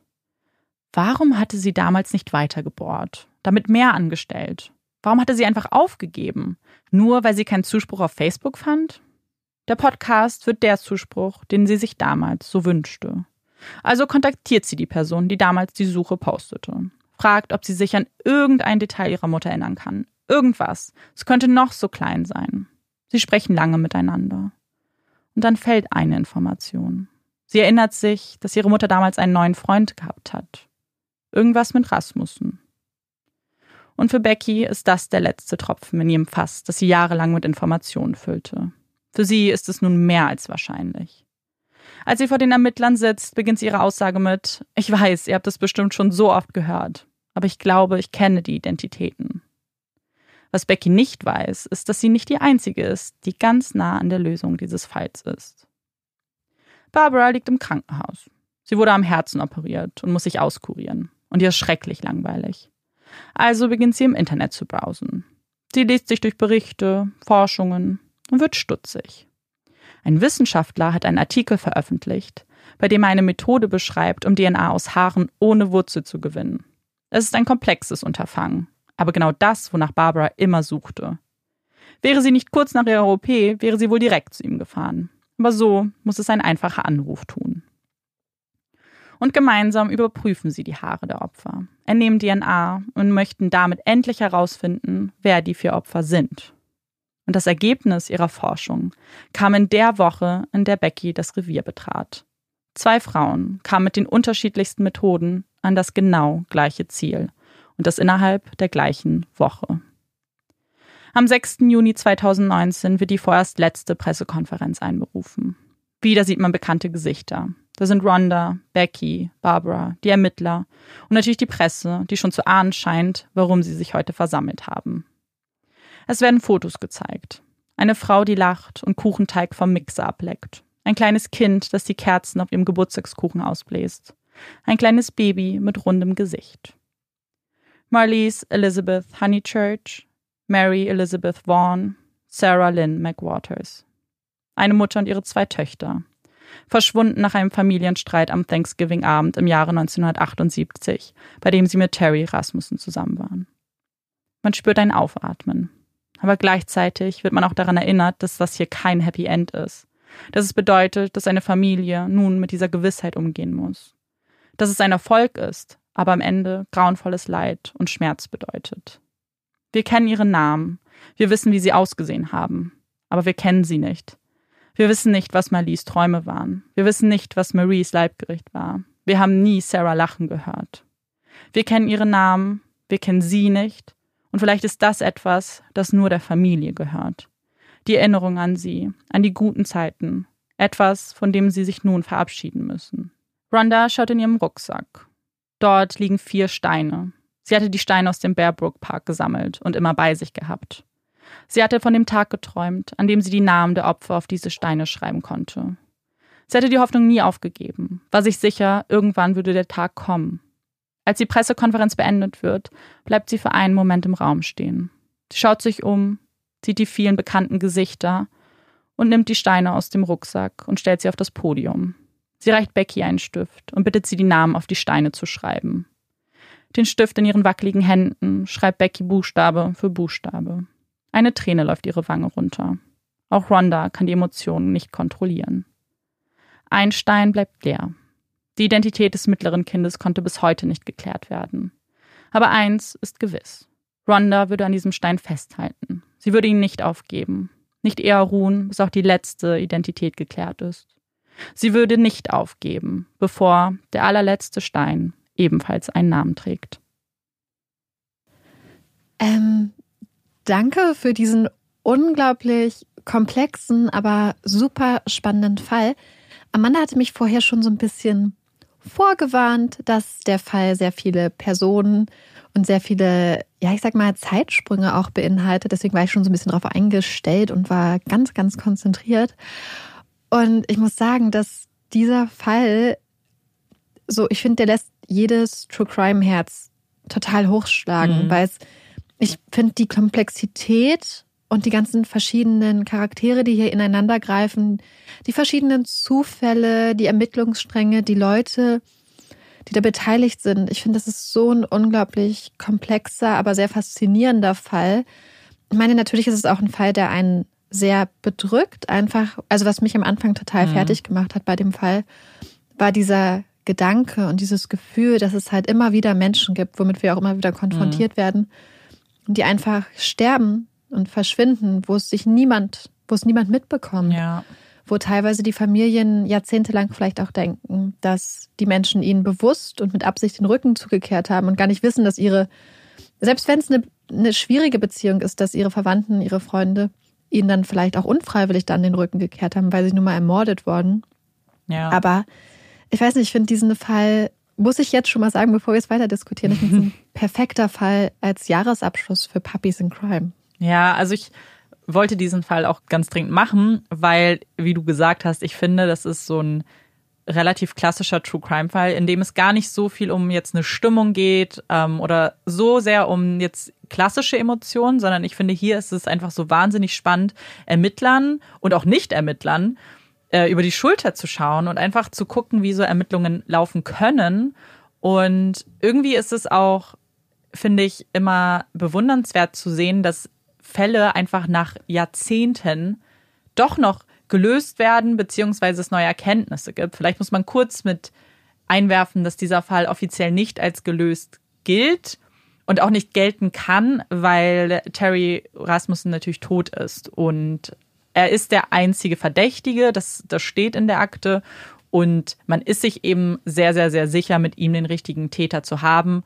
Aber ja, Trotzdem bleibt es offiziell ein ungelöster Fall, weil man ihn natürlich nicht verurteilen kann. Und ich muss kurz sagen, ich hatte den Podcast, den ich auch schon im Fall angesprochen habe, Bear Brook, mal vor Ewigkeiten einfach so gehört, aus Interesse. Ich weiß gar nicht, ob es den Podcast schon gab. Ich glaube schon, aber ich habe ihn jetzt nicht unbedingt mit dem Hintergedanken gehört, dass es daraus äh, eine Folge zu machen. Und habe dann aber aufgehört, als ich gemerkt habe, ah, ich finde den Fall doch sehr, sehr spannend und möchte dann doch was machen und habe ihn jetzt nochmal ausgepackt. Und irgendwie hatte ich im Gefühl, dass er eben ungelöst ist, weil er es ja auch offiziell ist. Aber ich muss sagen, ich denke schon, dass es hier eigentlich die richtige Spur ist. Und ich finde, es gibt so viele Dinge, die darauf hinweisen. Jetzt, nachdem ja auch letztes Jahr noch die Identitäten geklärt werden konnten von drei von vier Opfern, die auch eine Verbindung zu ihm haben, was vorher ja auch nicht hundertprozentig bewiesen war, glaube ich, ähm, dass das alles sehr, sehr wahrscheinlich ist. Und für mich hat es nicht unbedingt den Charakter eines ungelösten Falles. Für mich auch überhaupt nicht nach allem, was du erzählt hast. Und ich glaube auch, dass wenn man, ich meine, natürlich gegen Tote wird keine Anklage erhoben, aber ich glaube, wenn man einer Jury und wahrscheinlich auch einem Richter den Fall die Fakten und die Indizien dann vortragen würde und zeigen würde, würde es, mhm. ich könnte es mir vorstellen, sehr wahrscheinlich zu einer Verurteilung kommen. Ja, vor allem, wenn es überhaupt zum Prozess käme, wenn er sich nicht sowieso schon schuldig bekennen ja. würde, weil das ist ja auch so ein bisschen das Muster. Also immer, wenn es dann doch, wenn er mal angeklagt wurde, hat er sich ja schuldig bekannt, beziehungsweise mhm. äh, oder No Contest. Ja. Was auf das Gleiche hinausläuft. Genau, da haben wir auch drüber geredet, gerade noch kurz in der Pause, weil ich mich das Gefühl habe, dass er das gemacht hat, um immer weitermachen zu können. Mhm. Dass er quasi immer gesagt hat, okay, wenn ich jetzt, also wenn die Leute, also wenn ich jetzt quasi meine Schuld abstreite oder bestreite, dann, wenn die Leute vielleicht anfangen, tiefer in meiner Vergangenheit zu suchen, mit anderen Leuten zu reden, es reicht ja, dass man da mit irgendwem redet, gerade ähm, in, der, in der Vergangenheit, und dann stellt sich raus, dass da noch jemand fehlt oder dass da noch jemand mhm. verschwunden ist, beispielsweise. Und deswegen halte ich das für eine sehr, sehr kluge Strategie, wenn man sich quasi abwägt, dass man dann sich im Zweifel dafür entscheidet, No Contest oder, oder schuldig zu plädieren, einfach um einer tieferen hm. Untersuchung dann einfach zu entgehen. Ja, und wenn wir jetzt genau schon mal bei ihm sind, dann können wir vielleicht darüber auch kurz sprechen, weil da gibt es noch so ein bisschen was, was ich gerne mit euch teilen würde. Zum einen, er als, als Täter, er ist, gilt offiziell als Serientäter, weil ihm eben die vier, Mo, äh, vier Morde vom äh, Bear Brook Fall äh, zugerechnet werden, aber auch der Mord an Denise und von Eun wo er ja auch ähm, rechtskräftig verurteilt wurde. Und sie sagen eben, er ist aber ein ganz, ganz untypischer Serientäter. Also erstmal scheint er wahnsinnig intelligent zu sein, aber er macht eben diesen Anschein nicht. Also sehr, sehr viele, die ihn kannten, ähm, beschreiben ihn eben als sehr ungepflegt. Und eigentlich auch eher so ein bisschen unsympathisch, aber er hatte auch Momente, in denen er super sympathisch war und alle beschreiben, er hatte sehr nette Augen. Das sagen ganz viele, okay. ganz komisch irgendwie. Ähm, aber eben intelligent, einfach in dem, wie er gehandelt hat. Also zum einen diese ganz vielen unterschiedlichen Identitäten, die er ja auch irgendwie im Leben halten konnte und gar nicht unbedingt so sehr aufgefallen ist, aber auch, dass er sich eben immer die Opfer nicht nur einfach ausgesucht hat, sondern auch eine Beziehung mit denen angefangen hat und die Opfer immer von ihren Familien trennen konnte. Also die Frauen, mit denen er dann zusammenlebte, auch Beziehungen führte, hat irgendwie es geschafft, dass sie alle mit ihren Familien gebrochen haben und alle auch an Feiertagen, nicht alle, aber viele. Eben Thanksgiving hatten wir zweimal Silvester und sie dann abkapseln konnte und dementsprechend, ja, dann sie dann getötet hat, sehr wahrscheinlich. Das finde ich so perfide, weil es eigentlich auch ein Muster ist, was wir auch in anderen Fällen schon mal gehabt hatten, beziehungsweise was, glaube ich, auch gerade für, mhm. in dem Fall ist es ja nicht so jetzt als toxische Beziehung nee. runterzubrechen, offensichtlich. Aber das ist ja auch ganz oft so, dass wenn ein Partner dann anfängt, den anderen Partner, die andere Partnerin oder eine Partnerin anfängt, den anderen zu isolieren, mhm. von Familie und Freunden abzugrenzen. Und dass das ja eigentlich ein so ein ganz, ganz krasses Warnzeichen sein kann, ähm, ja. unter Umständen. Und was dann natürlich auch erklärt, wie diese Frauen dann halt einfach teilweise gar nicht als vermisst gemeldet wurden. Ja, das ist genau das, was du ja vorher schon gesagt hast, wie erschreckend das ist, dass das passiert. Aber erschreckend und gleichzeitig aber, glaube ich, auch sehr normal. Gerade, ja. ähm, ich weiß nicht, wenn man eh vielleicht nicht die allerbeste Beziehung mit den Familien hat und das scheint bei den Frauen hier auch der Fall gewesen zu sein. Da haben, ja, gab es eh schon Konflikte vorher. Sie waren alle nicht so ganz zufrieden miteinander auch. Und natürlich ist es dann für eine Familie auch nicht unbedingt, ich glaube, das ist das naheliegendere Wert zu sagen, na gut, sie hat jetzt eh einen neuen Partner, vielleicht machen, bauen die sich irgendwo ein neues Leben auf. Mhm. Und dass man das dann auch nicht wirklich hinterfragen kann. Vielleicht es spielt Stolz eine Rolle. Und wir kennen ja Familiendynamiken. Und ich meine, ähm, man bricht manchmal mit Familienmitgliedern und denkt natürlich nicht sofort, dass sie auch dann tot sind oder vermisst sind im klassischen Sinne. Deswegen, ich glaube, man für einen selbst ist es immer so befremdlich, warum hat denn niemand nach irgendeiner von den betroffenen Frauen gesucht? Aber ich glaube, dass es eigentlich auch sehr viel normaler ist, als man denkt. Ja, also ich glaube, wir haben halt einfach schon öfters Fälle, auch die wir gar nicht im Podcast mhm. besprochen haben, gefunden, wo genau das passiert ja. ist. Äh, er hat einfach wahnsinnig viel Leid über sehr, sehr viele Personen gebracht. Er hat auch noch ähm, andere Kinder, die zu Wort gekommen sind. Ähm, auch in dem Podcast sprechen, den möchte ich euch übrigens unbedingt empfehlen, ist auch meine Hauptquelle. Und da spricht natürlich ähm, seine Tochter Diane, die ja auch geholfen hat, eben seine wahre Identität ans Licht zu bringen und eben abseits von all den ganzen Pseudonym, die er benutzt hat. Sie spricht und sagt einfach, dass ihre, ihre Kindheit war sowieso sehr von Gewalt geprägt, von beiden Elternteilen und sie hatte auch nicht die guten Erinnerungen dran und ihr Vater ist einfach von einem Tag auf den anderen auch verschwunden. Und sie dachte damals als Kind immer, ihre Mutter hätte ihn umge umgebracht. Nein. Doch. Mh. Und ähm, aber die haben einfach sich nur getrennt. Und aber als sie das dann gesehen hat und selber jetzt Kinder hat und eben die, die Bilder von diesen drei toten Kindern ähm, angesehen hat und erfahren hat, ihr Vater ist ähm, erstmal der Vater eines dieser Kinder, ähm, hat ihr das einfach, hat ihr ganzes Leben verändert. Weil jedes Mal, wenn sie ihr eigenes Kind sieht, ähm, wird sie daran erinnert auch, was für ein schrecklicher mhm. Mann ihr Vater war. Und genauso geht es auch einem Sohn von ihm, der auch nach vorne getreten ist und auch was erzählt hat, so ein bisschen. Auch im Podcast gibt es ein Interview mit ihm. Und auch sagt, sein ganzes Leben hat sich einfach umgekrempelt, weil er das Gefühl hat, sein Vater hat so viel Böses angetan, dass er unbedingt irgendwie ausgleichen möchte und sich ihm jetzt auch engagiert und ja, und das ist ganz schlimm, weil wir auch hier wieder einen Fall haben, wo es so viele Personen gibt, die betroffen sind und vielleicht auch noch sehr viel mehr. Denn ähm, Terry Rasmussen wird auch ganz oft, gerade in Fällen in New Hampshire, als Verdächtiger gesehen, die ihm zu dieser Zeit passiert sind, aber auch in anderen Bundesstaaten, weil er ja so viel umgezogen ist. Also ähm, das macht es auch sehr schwierig, genau seinen Weg nachzuverfolgen, auch wenn sie es versuchen. Aber das ist sowieso, finde ich, so eine Frage, die ich so krass mhm. finde in dem Fall. Und zwar, das ist die Frage nach dem Motiv, nach dem Warum der Taten. Weil ich meine, natürlich einmal sind die Modi operandi ähnlich. Mhm. Aber warum? Warum tötet ja. man Kinder, Frauen immer wieder? Scheint ja ein Muster zu sein, wenn wir davon ausgehen könnten, mhm. dass es potenziell noch mehr Opfer gab. Weil irgendwie habe ich das Gefühl, dass man er sowieso, das ist gesagt, er ist ein Mann, der sehr mhm. schwer zu greifen ist, aufgrund seiner verschiedenen Identitäten, aufgrund der Tatsache, dass er wahrscheinlich sehr, sehr intelligent ist. Mhm. Aber ich frage mich dann, ob es dann einfach aus Mordlust geschehen ist oder warum, weil sonst Habgier wahrscheinlich nicht. nicht? Ich glaube, da hätte mhm. man dann äh, wahrscheinlich durch Bankstatements, also ja. Kontoauszüge etc. schon Hinweise finden können. Vielleicht und das finde ich so seltsam, weil es wirkt auch nicht, auch die Tatsache, dass alle auf die gleiche Art getötet wurden, wirkt mhm. dann eher überlegt und kalkuliert und nicht wie so eine Kurzschlussreaktion vielleicht. Mhm. Ähm, ja. Und das finde ich so ultra seltsam. Es ist sehr, sehr seltsam, weil man einerseits genau das Gefühl hat, eigentlich ist er immer nach einem bestimmten Schema ähm, mhm. vorgegangen, aber dann wieder auch nicht. Also vielleicht, weil er so komplex ist, nur zur Chronologie. Man geht davon aus, dass die Bear Brook Mörder, also die ähm, der Mord an Marlies, Marie und Sarah, der erste war. Also wahrscheinlich sogar in den späten 70ern noch. Und dass sie vielleicht, dass sie wirklich einige Jahre ähm, in den Fässern waren, bevor sie gefunden wurden.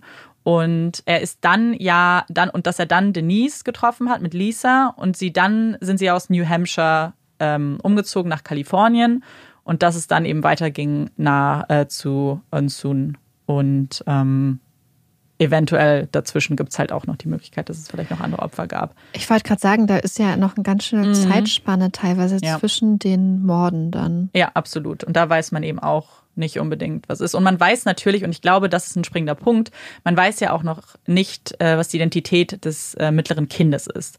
Und wer weiß, ob das nicht auch noch Aufschluss gibt auf ein weiteres Opfer, wenn man natürlich auch wissen muss, wer die Mutter ist. Die kennt man ja auch derzeit noch nicht. Und was mit ihr ist, ob sie noch lebt oder ob das mhm. vielleicht ein weiteres Opfer auch von ihm ist. Und man muss auch sagen, dass gerade Roxanne hat sich ja sehr, sehr mit diesem Fall beschäftigt und sehr reingehängt. Ähm, das ist die Ermittlerin, die bei Onsun, äh, Onsun ermittelt hat. Und sie hat auch gesagt, also er ist wahnsinnig intelligent, aber hat eben zwei ganz große Fehler gemacht. Und sie fragt sich so ein bisschen, warum.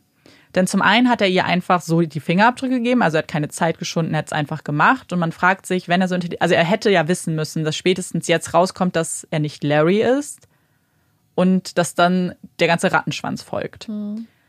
Hat er nicht. Und dann ein Fehler jetzt von ihm als, als Täter, aus Tätersicht, ist natürlich, dass er Lisa hat überleben lassen. Denn sie ist eine Zeugin und vor allem ist sie auch jemand, der am Ende ihn ja nach New Hampshire gebracht hat, ähm, einfach nur geografisch und dann zum Bear Brook State Park.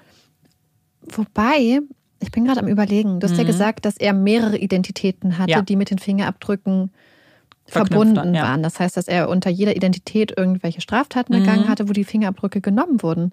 Ja. Und wir wissen ja, dass die Tatsache, dass sowas zum Beispiel in so zentralen Datenbanken gespeichert wurden, mhm. wahrscheinlich auch erst mit der Zeit kam. Das stimmt. Das heißt, wenn er schon mehrmals seine Fingerabdrücke unter unterschiedlichen Namen abgegeben hatte und die anderen Treffer damals nicht rausgekommen sind, weil es vielleicht die Möglichkeit mhm. noch nicht gab, mhm. das zentral abzugleichen, könnte es ja sein, dass er einfach nicht damit gerechnet hat, dass es dieses Mal seine drei, vier Identitäten zusammenführen könnte, wenn es schon mal funktioniert hat. Ja. Und dann glaube ich, bei Lisa wissen wir ja, dass am Anfang immer gedacht wurde, dass sie geträumt hatte, dass ihre mhm. Geschwister oder ihre Familie in den Wald gegangen ist und Pilze gegessen hat und gestorben ist. Und wenn nicht später Barbara, also der Search Angel, 10.000 Stunden, also über 10.000 mhm. Stunden gesucht hätte, wäre der Plan ja auch aufgegangen. Man hätte einem zu dem Zeitpunkt, wo sie verlassen wurde, wahrscheinlich vier, fünfjährigen Mädchen ja nicht geglaubt. Ja, genau. Und man hätte ohne das DNA-Match hätte man das auch gar nicht rausfinden können. Ja, das stimmt. Also das heißt, er hat quasi zu einem Zeitpunkt, zu dem Zeitpunkt, wo er es gemacht ja. hat, war es wahrscheinlich eine sichere Option, weil er nicht damit rechnen konnte, dass die DNA-Analyse so, so weit, weit vielleicht fort, sich ja. weiterentwickelt, mhm, dass das die Computersysteme so gut werden. Ich meine natürlich, wenn man das verfolgt, aber wer weiß, ob er das nee, gemacht hat. Genau. Ich meine, damals war auch das Internet nicht so verbreitet, ja. konnte Informationen nicht so nehmen. Also vielleicht hat er zu mhm. dem Zeitpunkt richtig gehandelt. Ja. Aber warum hat er sie am Leben gelassen? Das verstehe das, ich genau, nicht. der Punkt ist, genau, das ist schwierig. Und er hat ja auch scheinbar jetzt nicht alle seine Lebenspartner umgebracht, weil es eben auch mhm. Kinder gibt, wo die Mütter einfach dann sich getrennt haben und dann eben alleine weitergezogen sind. Auch das ist nicht scheinbar jetzt sein Motiv unbedingt gewesen. Ja. Es muss irgendwas geben und das ist, das macht es auch, glaube ich, dann doch ein bisschen äh, so unbefriedigend, weil man er nie gespricht. Dadurch, dass er ja immer sich für schuldig bekennt oder eben no contest, er ja nicht ja, er wird nicht befragt. Es gibt keinen Prozess. Es wird nicht nochmal aufgerollt, sondern damit endet ja automatisch alles, was man vielleicht hätte rausfinden können. Ja, es ist. Ich hoffe einfach, dass vielleicht irgendwann nochmal, also wir haben ja einen Fall gehabt, wo unglaublich viele Zufälle zusammengekommen mhm. sind, auch was zum Beispiel den Fund des zweiten Fasses anging. Ja. Was ja, also da ja, habe ich so, ich meine so, Amanda, bitte, das Stopp. ist nicht dein Ernst. Ähm, ja ob vielleicht nicht doch noch mal irgendwann irgendwas rauskommt, weil es könnte ja sein, dass es noch irgendwelche Menschen gibt, mhm. die von dem Fall nichts mitbekommen haben, aber ihn ja. kannten. Es kann ja sein, dass es irgendwelche, du hattest ja jetzt zum Beispiel erzählt, dass in Allenstown, als ja. das zweite Fass gefunden wurde, die meisten Leute davon nicht wussten. Mhm. Wenn wir jetzt davon ausgehen, dass True Crime Fans den Fall kennen, aber vielleicht in ja. Anführungsstrichen normale Leute, also die sich nicht dafür interessieren, nicht, kann es ja sein, dass da draußen noch Menschen sind, die Informationen haben, aber halt aufgrund der verschiedenen Identitäten, der riesigen Zeitspannen ja. das nicht wissen. Und vielleicht hat ja, also das ist jetzt so ein richtiger, so eine nee. Hoffnung, irgendwer noch diesen Schlüssel. Hm. Ja, das glaube, aber ich glaube schon, weil ich, und das ist, warum ich diesen Fall auch so spannend finde, ist einfach, dass der Fall in den 80ern passiert, beziehungsweise vielleicht sogar Ende 70er. Und dass letztes Jahr die Identitäten geklärt wurden. Ja, nach so langer Zeit. Ja. ja, genau, teilweise. Ähm, und dass die letzte geklärt wird, also sagt zumindest Barbara, ist nur eine Frage der Zeit. Ja. Es war nicht, es gab nicht direkt Treffer auf ähm, eine Identität von ihr, aber wenn sie lange genug suchen, wenn mehr und mehr Leuten ja Leute ja. auch ihre Daten in diese Datenbanken, ähm, weil das, das sagen sie in dem Podcast übrigens auch. Also wenn jemand, das ist natürlich sehr USA-spezifisch, aber wenn jemand helfen will, Fälle mhm. aufzuklären, dann gebt eure Daten dahin, weil ihr seid jetzt nicht unbedingt der Täter, aber eben vielleicht jemand, der mit euch verwandt ist. Das steht natürlich auch immer sehr in der Kritik, aber es kann natürlich helfen und hat in diesem ja. Fall auch geholfen, um ja dem ganzen Schritt näher zu kommen. Ich, ich finde das einfach unglaublich beeindruckend auch, weil du hattest gesagt, Amanda hatte mir den Fall angekündigt als nicht, mm, nicht so stark emotionsgetrieben, so, ja. wie wir das manchmal haben. Aber ich finde, dass die Emotionen irgendwie doch den Fall vorangebracht hätten, mhm. weil wenn nicht so viele Frauen ja. persönlich von dem Fall berührt gewesen wären, hätte wahrscheinlich, ich glaube, wenn Barbara nicht zumindest so eine Art Beziehung zu Ja. Lisa aufgebaut hätte und so ein Mhm. Verantwortungsbewusstsein oder Gefühl, dass sie vielleicht nicht 10.000 Stunden rein investiert hätte, sondern vielleicht nur 8.000 Mhm. oder, oder 200. Ja. Oder wenn, wenn Becky nicht so diese Ja. starke, dieses starke Verlangen gehabt hätte, immer wieder neu zu Mhm. gucken. Ähm, Roxanne, die Ja. immer wieder nachgehakt hat und gesagt hat, da stimmt irgendwas nicht.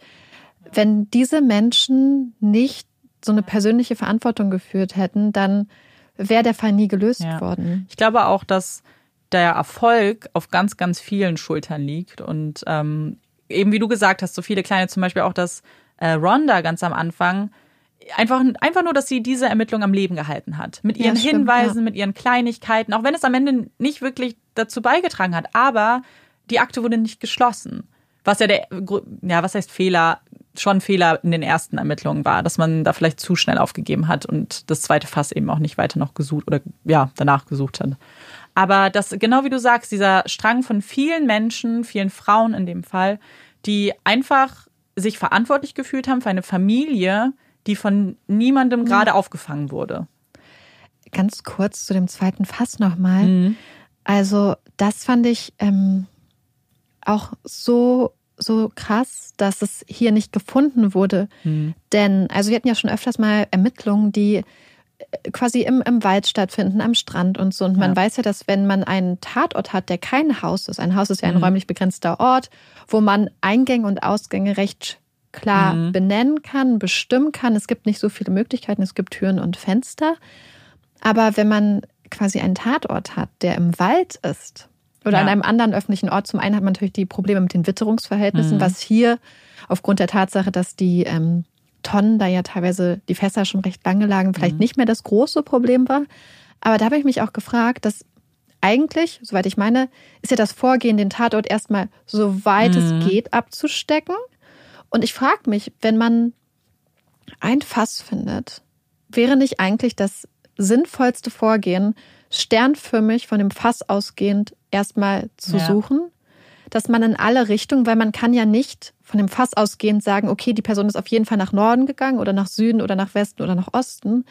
Das Sinnvollste wäre ja zumindest, wenn man wirklich suchen Mhm. würde, so sternförmig davon auszuschwärmen. Ja.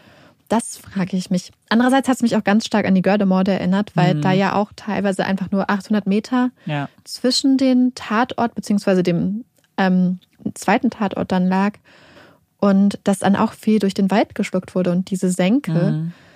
Ja, genau. Die Hügel machen auf jeden Fall einen Unterschied, weil ähm, der Podcast wird von einem Journalisten gemacht und der ist natürlich auch in den, in den Park gefahren und die haben diese 90 Meter eben abgemessen und haben geguckt, wo die zwei waren.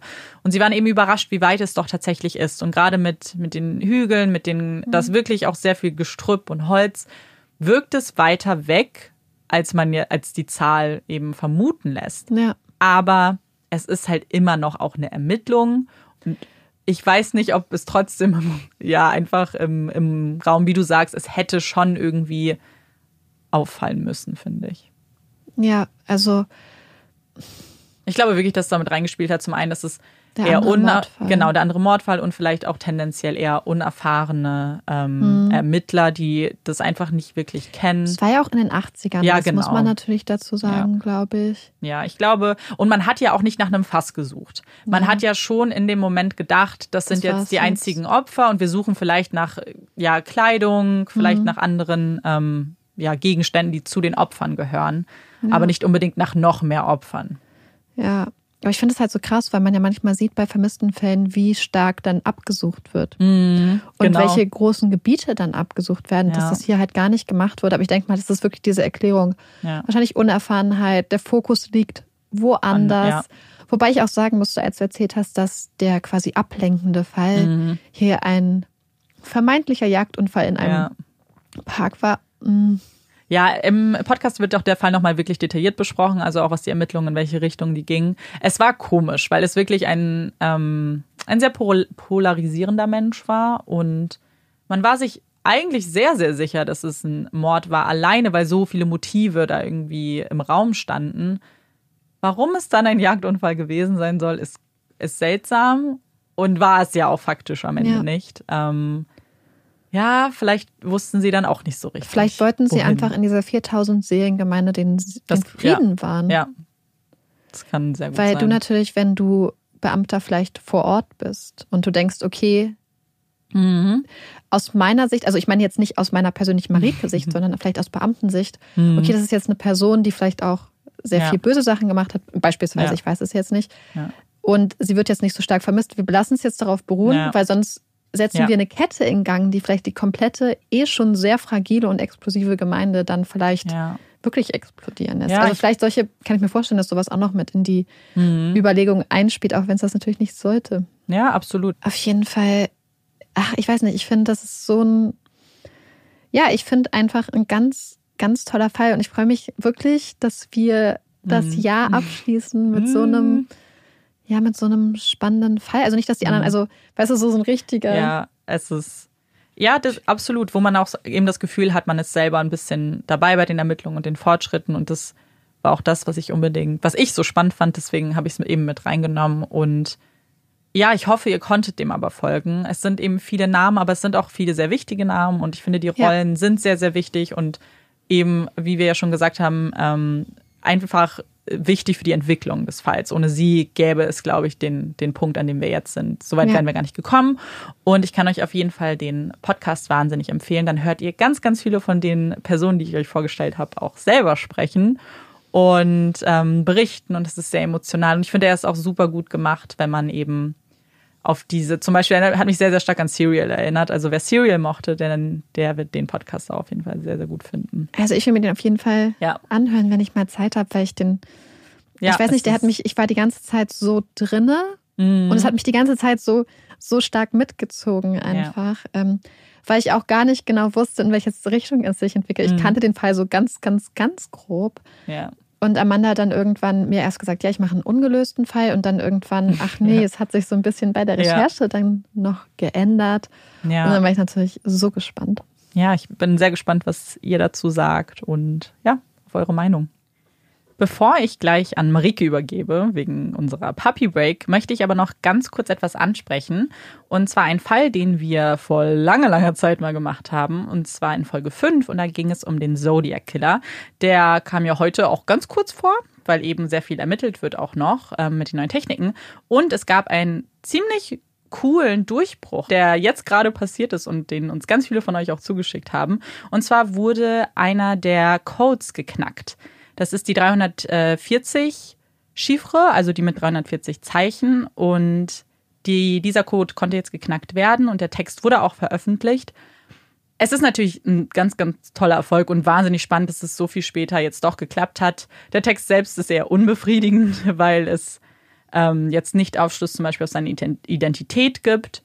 Aber ich finde trotzdem etwas, was wir unbedingt erwähnen wollten hier bei uns im Podcast. Auf jeden Fall. Und jetzt, Marike, kommt unsere Puppy Break. Yay!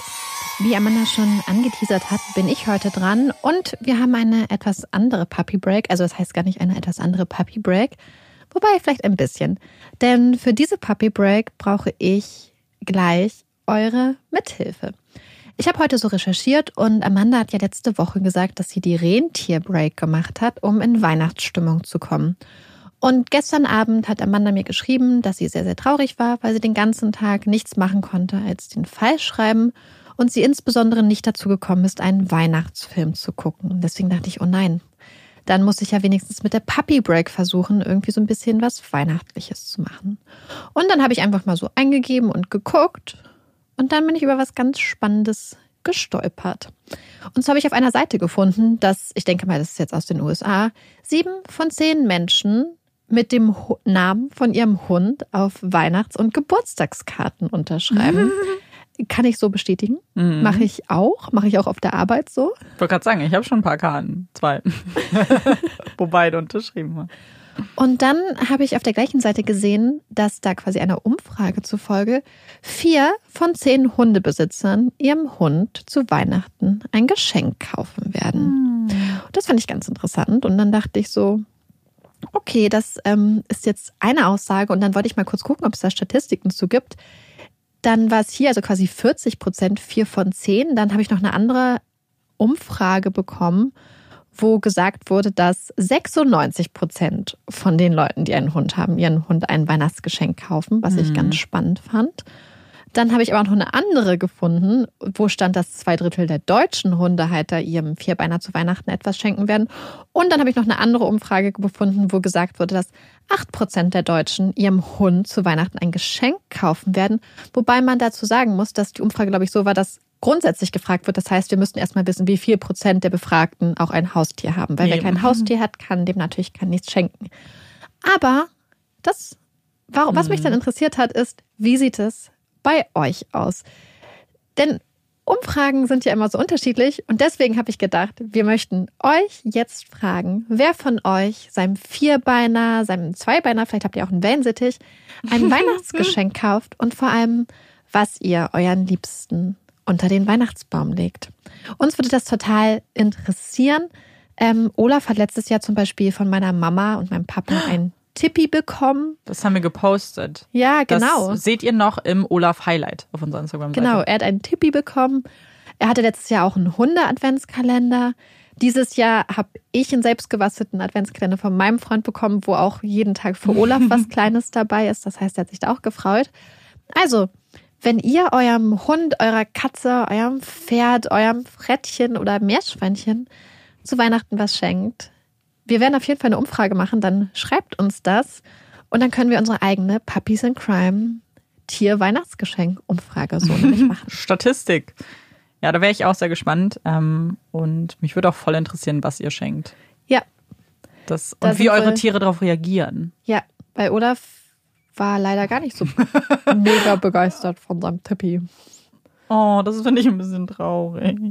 Ja, Oh, aber ähm, deswegen habe ich gedacht, das ist jetzt ein bisschen entfernt weihnachtlich, aber Ja, ähm, das ist schon. Ich glaube, dass das vor allem Geschenke sind, glaube ich, auch immer noch was, was jetzt Menschen beschäftigt. Ähm, also ich weiß nicht, wie es bei euch aussieht. Ich bin, also ich bin ja immer noch sehr auf dem letzten Drücker hier unterwegs. auch. Mir wurde schon gesagt, so, Marike, das schaffst du niemals dieses Jahr. Also Hm. mal schauen.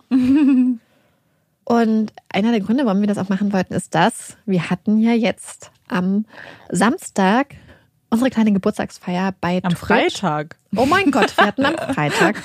Ja, stimmt, Samstag ging nicht. Ähm, wir hatten am Freitag ja unsere kleine Twitch-Geburtstagsparty und da wurde nämlich unter anderem gesagt, dass wir dran denken sollten, beziehungsweise dass ihr euch einfach meistens total freut, wenn wir die Umfragen zu den Hot Takes Mm, bei Instagram machen. Deswegen daran wollen wir denken und dann habe ich gedacht, dann kann man gleich nochmal diese ja. Tier-Weihnachtsgeschenk-Umfrage damit reinsneaken.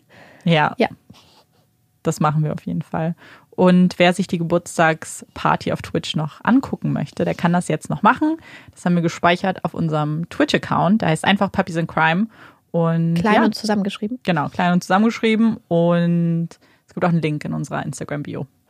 Genau, und an alle, die dabei waren, wollten wir uns nochmal ganz doll bedanken, weil es einfach ein super lustiger Abend war. Danke, dass ihr alle so lieb und respektvoll Mm. und mit dabei wart. Ja. Also es war einfach total schön und wir freuen uns auf jeden Fall im Januar wahrscheinlich dann Mhm. öfters mal bei Twitch vorbeizuschauen Ja, es hat- und mit euch ein bisschen ja. abzuhängen. Es hat uns wahnsinnig viel Spaß gemacht.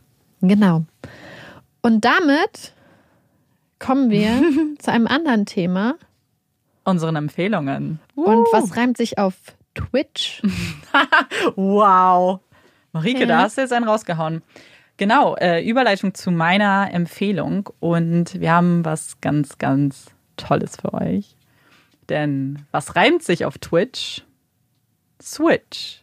Und ich habe schon mal in einer vergangenen Folge von der Nintendo Switch geschwärmt, weil ich ganz, ganz großer Fan bin. Auch immer noch, es hat sich nicht geändert. Ich finde, das ist ähm, eine extrem gute Konsole, die sehr vielseitig anwendbar ist. Und wir haben jetzt eine ganz tolle Botschaft. Und zwar dürfen wir nochmal mit Nintendo kooperieren und eine Verlosung machen. Und diesmal verlosen wir wieder eine Nintendo Switch, aber nicht mit einem, nicht mit zwei, sondern mit drei Spielen. Und das sind auch so ein bisschen meine Empfehlungen für heute, weil ich das Gefühl habe, diese drei Spiele, da ist einfach auch für jeden was dabei. Und für die Familie, wenn man mal alleine spielen möchte oder wenn man einfach, und vor allem auch einiges, wo man nicht ganz so viel nachdenken muss vielleicht. Und dazu wollte ich euch noch ganz kurz was sagen, weil ich finde, die machen einfach super, super viel Spaß. Zum einen haben wir Animal Crossing New Horizon im Paket, was ich super cool finde, weil ich Animal Crossing so lange schon spielen wollte. Ich glaube, ich habe es Marike schon ein paar Mal erzählt. Wer nicht weiß, was Animal Crossing ist, ja. das ist das Among Us der ersten Welle. Ganz genau. Also, und vor allem freue ich mich so drauf, das noch weiter zu spielen, weil es einfach so schön harmonisch ist und die Aufgaben sind einfach so, so meditativ fast schon. Ähm, ich freue mich sehr auf unseren Weihnachtspause, dass ich einfach ähm, meine Nachbarschaft besser kennenlerne in Animal Crossing. Und also das habt ihr schon im, im, Paket. Und ein anderes Spiel, was ich auch persönlich so cool finde und mich freue, das noch weiter zu testen, ist Super Mario 3D All-Stars.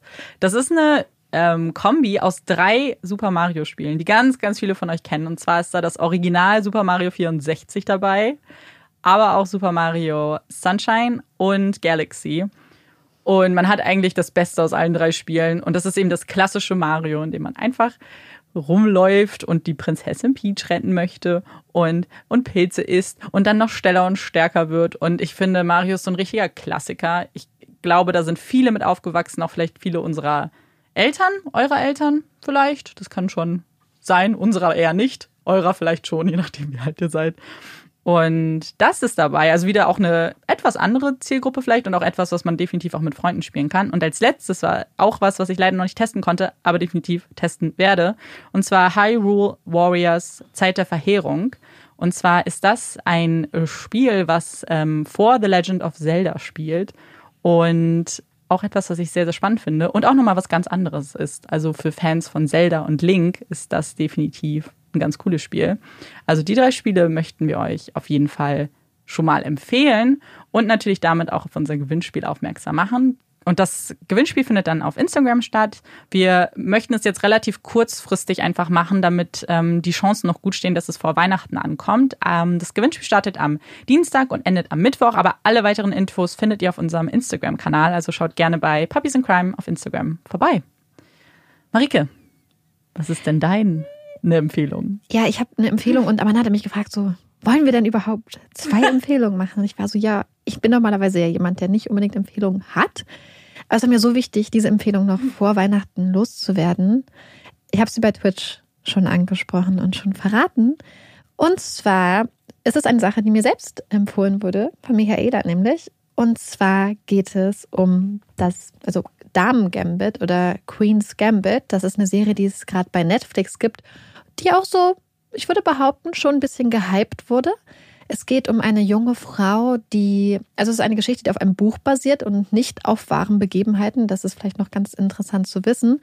Und es ist die fiktive Geschichte einer jungen Frau, die ein Schachgenie ist und dann diese in den 60er mhm. Jahren diese sehr männerdominierte Welt, diese Schachwelt so ein bisschen erobert und die gleichzeitig aber auch ein bisschen mit ähm, Drogen und Alkoholsucht zu kämpfen hat.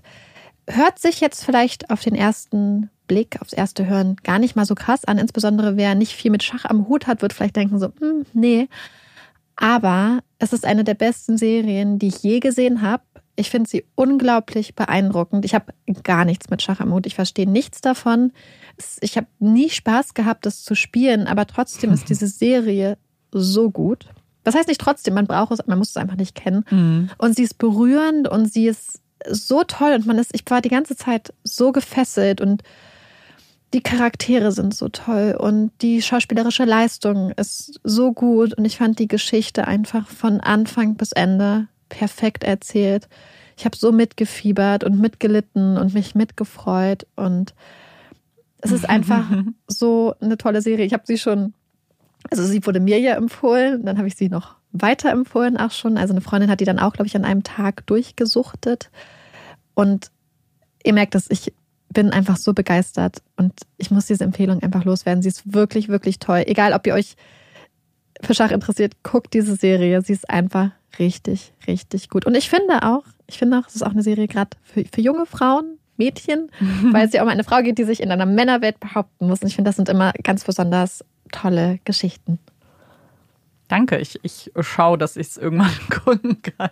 Es kommt auf meine so ellenlange gut. Liste der ganzen Serien, die ich alle noch gucken muss in meinem Leben. Ja, also die Sache ist ja die, warum ich es jetzt auch empfehlen wollte, weil mhm.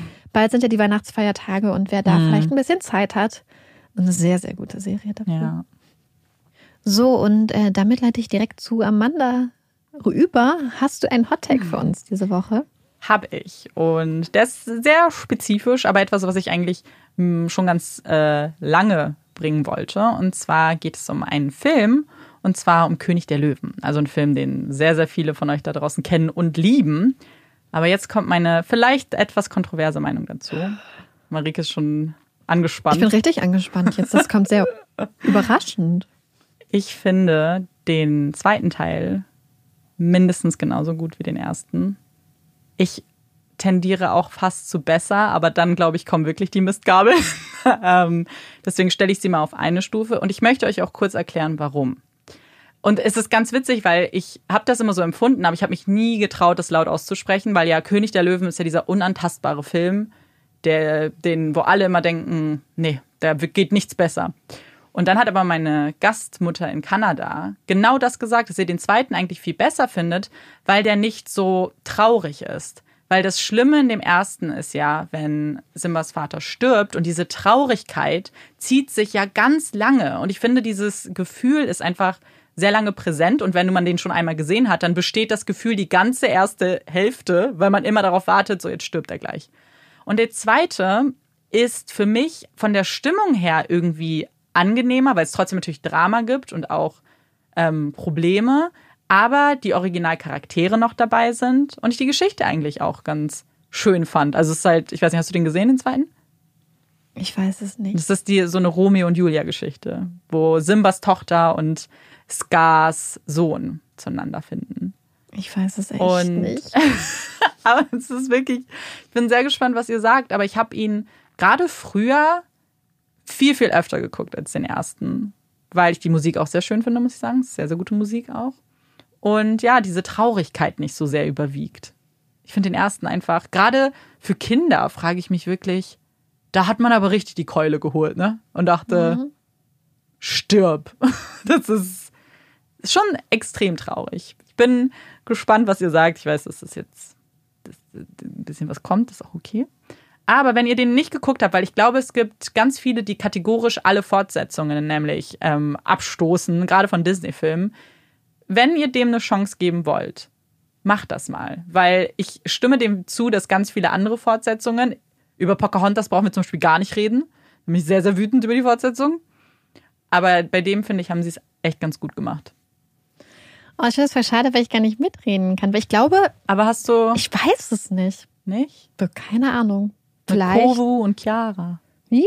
Kovu und Chiara. Chiara, der Name sagt mir was, aber auch nur, weil wir ein Mädchen in der Straße hatten, die hieß Chiara. Die wurde bestimmt nach dem zweiten Teil dem Löwen. Könnte vom Alter vielleicht sogar passen. Ähm, aber, oh Mann, Hm. ja, das schade. tut mir jetzt leid. Dann habe ich natürlich nicht über den Original König der Löwen gesprochen. Ähm, aber ich habe einen Hottag. Da mache ich gleich mal weiter. Ne? Mach weiter. Und zwar, also, eigentlich wollte ich einen Hottag machen. Also ich mache jetzt eine Kombination. Ich mache jetzt einen echten Hottag und einen Hilfs-Hottag. Um dich zu retten? Ja, Okay. also so hilfsweise. Nämlich ziehe ich dann noch einen anderen Hottag Okay. Zeit und wahrscheinlich werde ich mich irgendwann ärgern, dass ich dann beides in einem gemacht habe und einen Hottag verballert habe. Und zwar ist es so, dass wir neulich die Nachricht bekommen haben von jemandem draußen, dass die Person keinen Obstsalat mag, weil wer hat denn das Obst gefragt, ob es da zusammengewürfelt in einem Salat sein möchte? Das ist ein bisschen unfair. Und dann dachte ich so, hm, ja, ich habe auch Probleme mit Obstsalat, aber auch nur mit bestimmten Arten von Obstsalat, weil ich, das ist jetzt wahrscheinlich total komisch, ich mag es nicht oder ich habe irgendwie Hemmung, Obst zu essen, was von anderen Leuten zubereitet wurde. Aber auch nur in bestimmten Zusammenhängen. Also so, so ein normaler Salat mit Birne, Apfel, Banane ist ja eh kritisch, Weintraube und so und vielleicht noch Orange. Wenn das jemand anderes zubereitet hat, finde ich das ganz, ganz komisch, das zu essen. Dieses Problem habe ich nicht. Wenn man zum Beispiel in Thailand ist und Südfrüchte isst, dann kann ich so einen Obstsalat essen. Wenn ich ähm, Salat esse, ganz normalen Salat, kann ich das auch essen, wenn andere das zusammengeschnippelt haben. Aber bei Obstsalat habe ich total die Hemmung und kann das nicht essen. Ich habe keine Ahnung warum. Aber das Problem ist halt, dass wir zum Beispiel beim Urlaub waren mit ganz ähm, netten Freunden und jeden Morgen haben die zwei Mädels der Gruppe dann so ein, so ein ja, so ein ganzes Tablett voller schön geschnittenem Obst gemacht. Meinte immer, oh Marike, möchtest du? Und dann habe ich gesagt so, mm, nee, möchte ich nicht. Dabei würde ich eigentlich ich voll gerne Obst zum Frühstück gegessen. Aber ich habe gedacht, wenn da jetzt schon so viel Obst liegt, kann ich das nicht ablehnen und dann anderes Obst essen. Dann habe ich lieber gar kein Obst gegessen, als da irgendwem auf die Füße zu treten. Weil ich es einfach, ich finde das so komisch und ich weiß nicht, woher es kommt. Und ich weiß auch nicht, warum das dann zum Beispiel geht, wenn das ein Salat aus, keine Ahnung, Dragonfruit und, keine Ahnung, Mango und Papaya zum Beispiel ist. Hm. Hilfsweise, weil Amanda hat mir gesagt, dass ich das schon mal ungefähr angesprochen habe, möchte ich sagen, dass ich Schokobrunnen überbewertet finde. Und das hat ja auch was mit Obst zu tun. Vielleicht ist es deswegen. Kann man was anderes in Schokobrunnen tunken? Äh, Marshmallows Schokolade? und Kekse und Kuchenstücken. Ah ja, hm. das machen ja. Menschen auch. Ja, hm. aber ich finde das immer zu süß. Und die Vorstellung von einem Schokobrunnen ist immer besser. Also hier extra zum Jahresabschluss zwei Hot Takes in einem. Falls irgendwer das gleiche Problem mit Obstsalat hat, bitte schreibt mir, weil ich glaube, es ist nicht normal. Ich würde mich freuen, wenn ich nicht die einzige Person bin, der es so geht. Irgendwer findet sich bestimmt. Aber magst du das Obst essen, was andere geschnitten haben? Ich weiß nicht, wie oft in meinem Leben jemand für mich schon Obst geschnitten hat, also meine Eltern vielleicht früher. Aber ich komme ganz selten in die Situation, dass mir jemand anders Obst schneidet. Aber ich habe ja. eigentlich kein Problem damit. Nee. Ich finde das ganz komisch. Aber wenn du jetzt in Hotels so einen Obstsalat irgendwie beim Frühstücksbuffet zum nee, Beispiel, würde ich nicht essen. Würdest du nicht essen. Mhm. Ja, da habe ich kein Problem. Wenn das mit. zum Beispiel nur so Ananasstücke geschnitten wären, einzeln, dann würde ich drüber nachdenken. Aber du isst den Obstsalat, wenn du den selber machst, in der Art und Weise. Ich esse total gerne selbstgemachten Obstsalat. Auch, mit, auch in der Konstellation mit Banane und nicht mit Apfel Banane und Birne. Ja. Und Orange. Aber ich mache das dann meistens halt so zum Beispiel mit, mit keine Ahnung, Kokosjoghurt und Granola oder so. Aber ich könnte es nicht, wenn das hm. jetzt jemand anders macht. Beziehungsweise ich ich würde mich krass viel Überwindung einfach kosten. Nee, ich finde keinen roten Faden. Ich weiß nicht. Ganz warum. seltsam. Ich kann keine Diagnose stellen. Falls ihr da draußen eine Diagnose stellen könnt. Keine psychologische jetzt. Jetzt kommen, wir wissen, dass ganz viele zuhören. Kindheitstraumata. Ja, die in dem, in dem Feld äh, tätig sind. Deswegen. Ja. Ähm, Aber es wird mich alles mit Spaß hier. Ich habe schon überlegt, ob es mit der Oxidation zu tun hat. Ich glaube, es ist eine innere Blockade. Glaube ich auch. Und mit diesen spannenden Hot Takes beenden wir die Folge, unsere letzte True Crime Folge im Jahr 2020. Komisch, oder? Ich habe irgendwie das Gefühl, es war gestern, dass ich diesen Satz gesagt habe für letztes Jahr. Und dann mein Zusatz kam, 2020 wird ein tolles Jahr. Ja, da hat uns mal jemand in der Instagram-Story getaggt und es war so lustig, weil die Person die Folge gehört hat, wo diese Worte aus, ich meine, Amandas Mund Ja, ja, kam, ich hab's gesagt. 2020 wird super und dann einen Lachkrampf bekommen haben. Und wir haben uns sehr amüsiert über diese ja. Story. Ähm, ja, ich, ich meine, wir ja. haben ja noch Weihnachtsfolgen vor uns, wo wir so ein bisschen mehr über Weihnachten quatschen werden, über weihnachtliche Themen. Mhm. Und genau, wenn ihr aber mögt, dann könnt ihr gerne noch bei uns bei Twitch vorbeischauen und ja. wie wir ja schon gesagt haben, vielleicht den Stream angucken, ähm, unser allerersten Livestream. Da wird auf jeden Fall ähm, im Januar dann ein bisschen mehr dann noch kommen. Und auch das ganze Jahr hoffentlich über. Also da haben wir ja. wahnsinnig viel Lust drauf. Schaut am Dienstag bei Instagram vorbei oder vorher auch schon für das Gewinnspiel. Wir möchten auch mal Danke an Nintendo sagen, weil es ist äh, für uns ein ganz, ganz toller Partner, weil die uns super viel Spielraum immer lassen. Sehr, sehr unkompliziert, da fühlen wir uns sehr wohl. Und ja, Marike, was sind deine letzten Worte in dieser Folge? Es wird ganz komisch, so sentimental gerade, ne? Äh, ich weiß es nicht, aber ähm, Oh, mir, mir fehlen die Worte, weil ich einfach noch geistig nicht auf Abschluss gepolt bin, weil ich ja. immer noch diese Weihnachtsfolgen vor uns sehe und mich einfach darauf so sehr freue. Ja, das stimmt. Ich freue mich auch sehr. Wir hoffen, ja. ihr freut euch dann auch auf die Weihnachtsfolgen. Ihr hört uns zu. Und sonst hören wir uns im neuen Jahr. Ich bin Amanda. Ich bin Marike. Und das ist Puppies in Crime. Tschüss.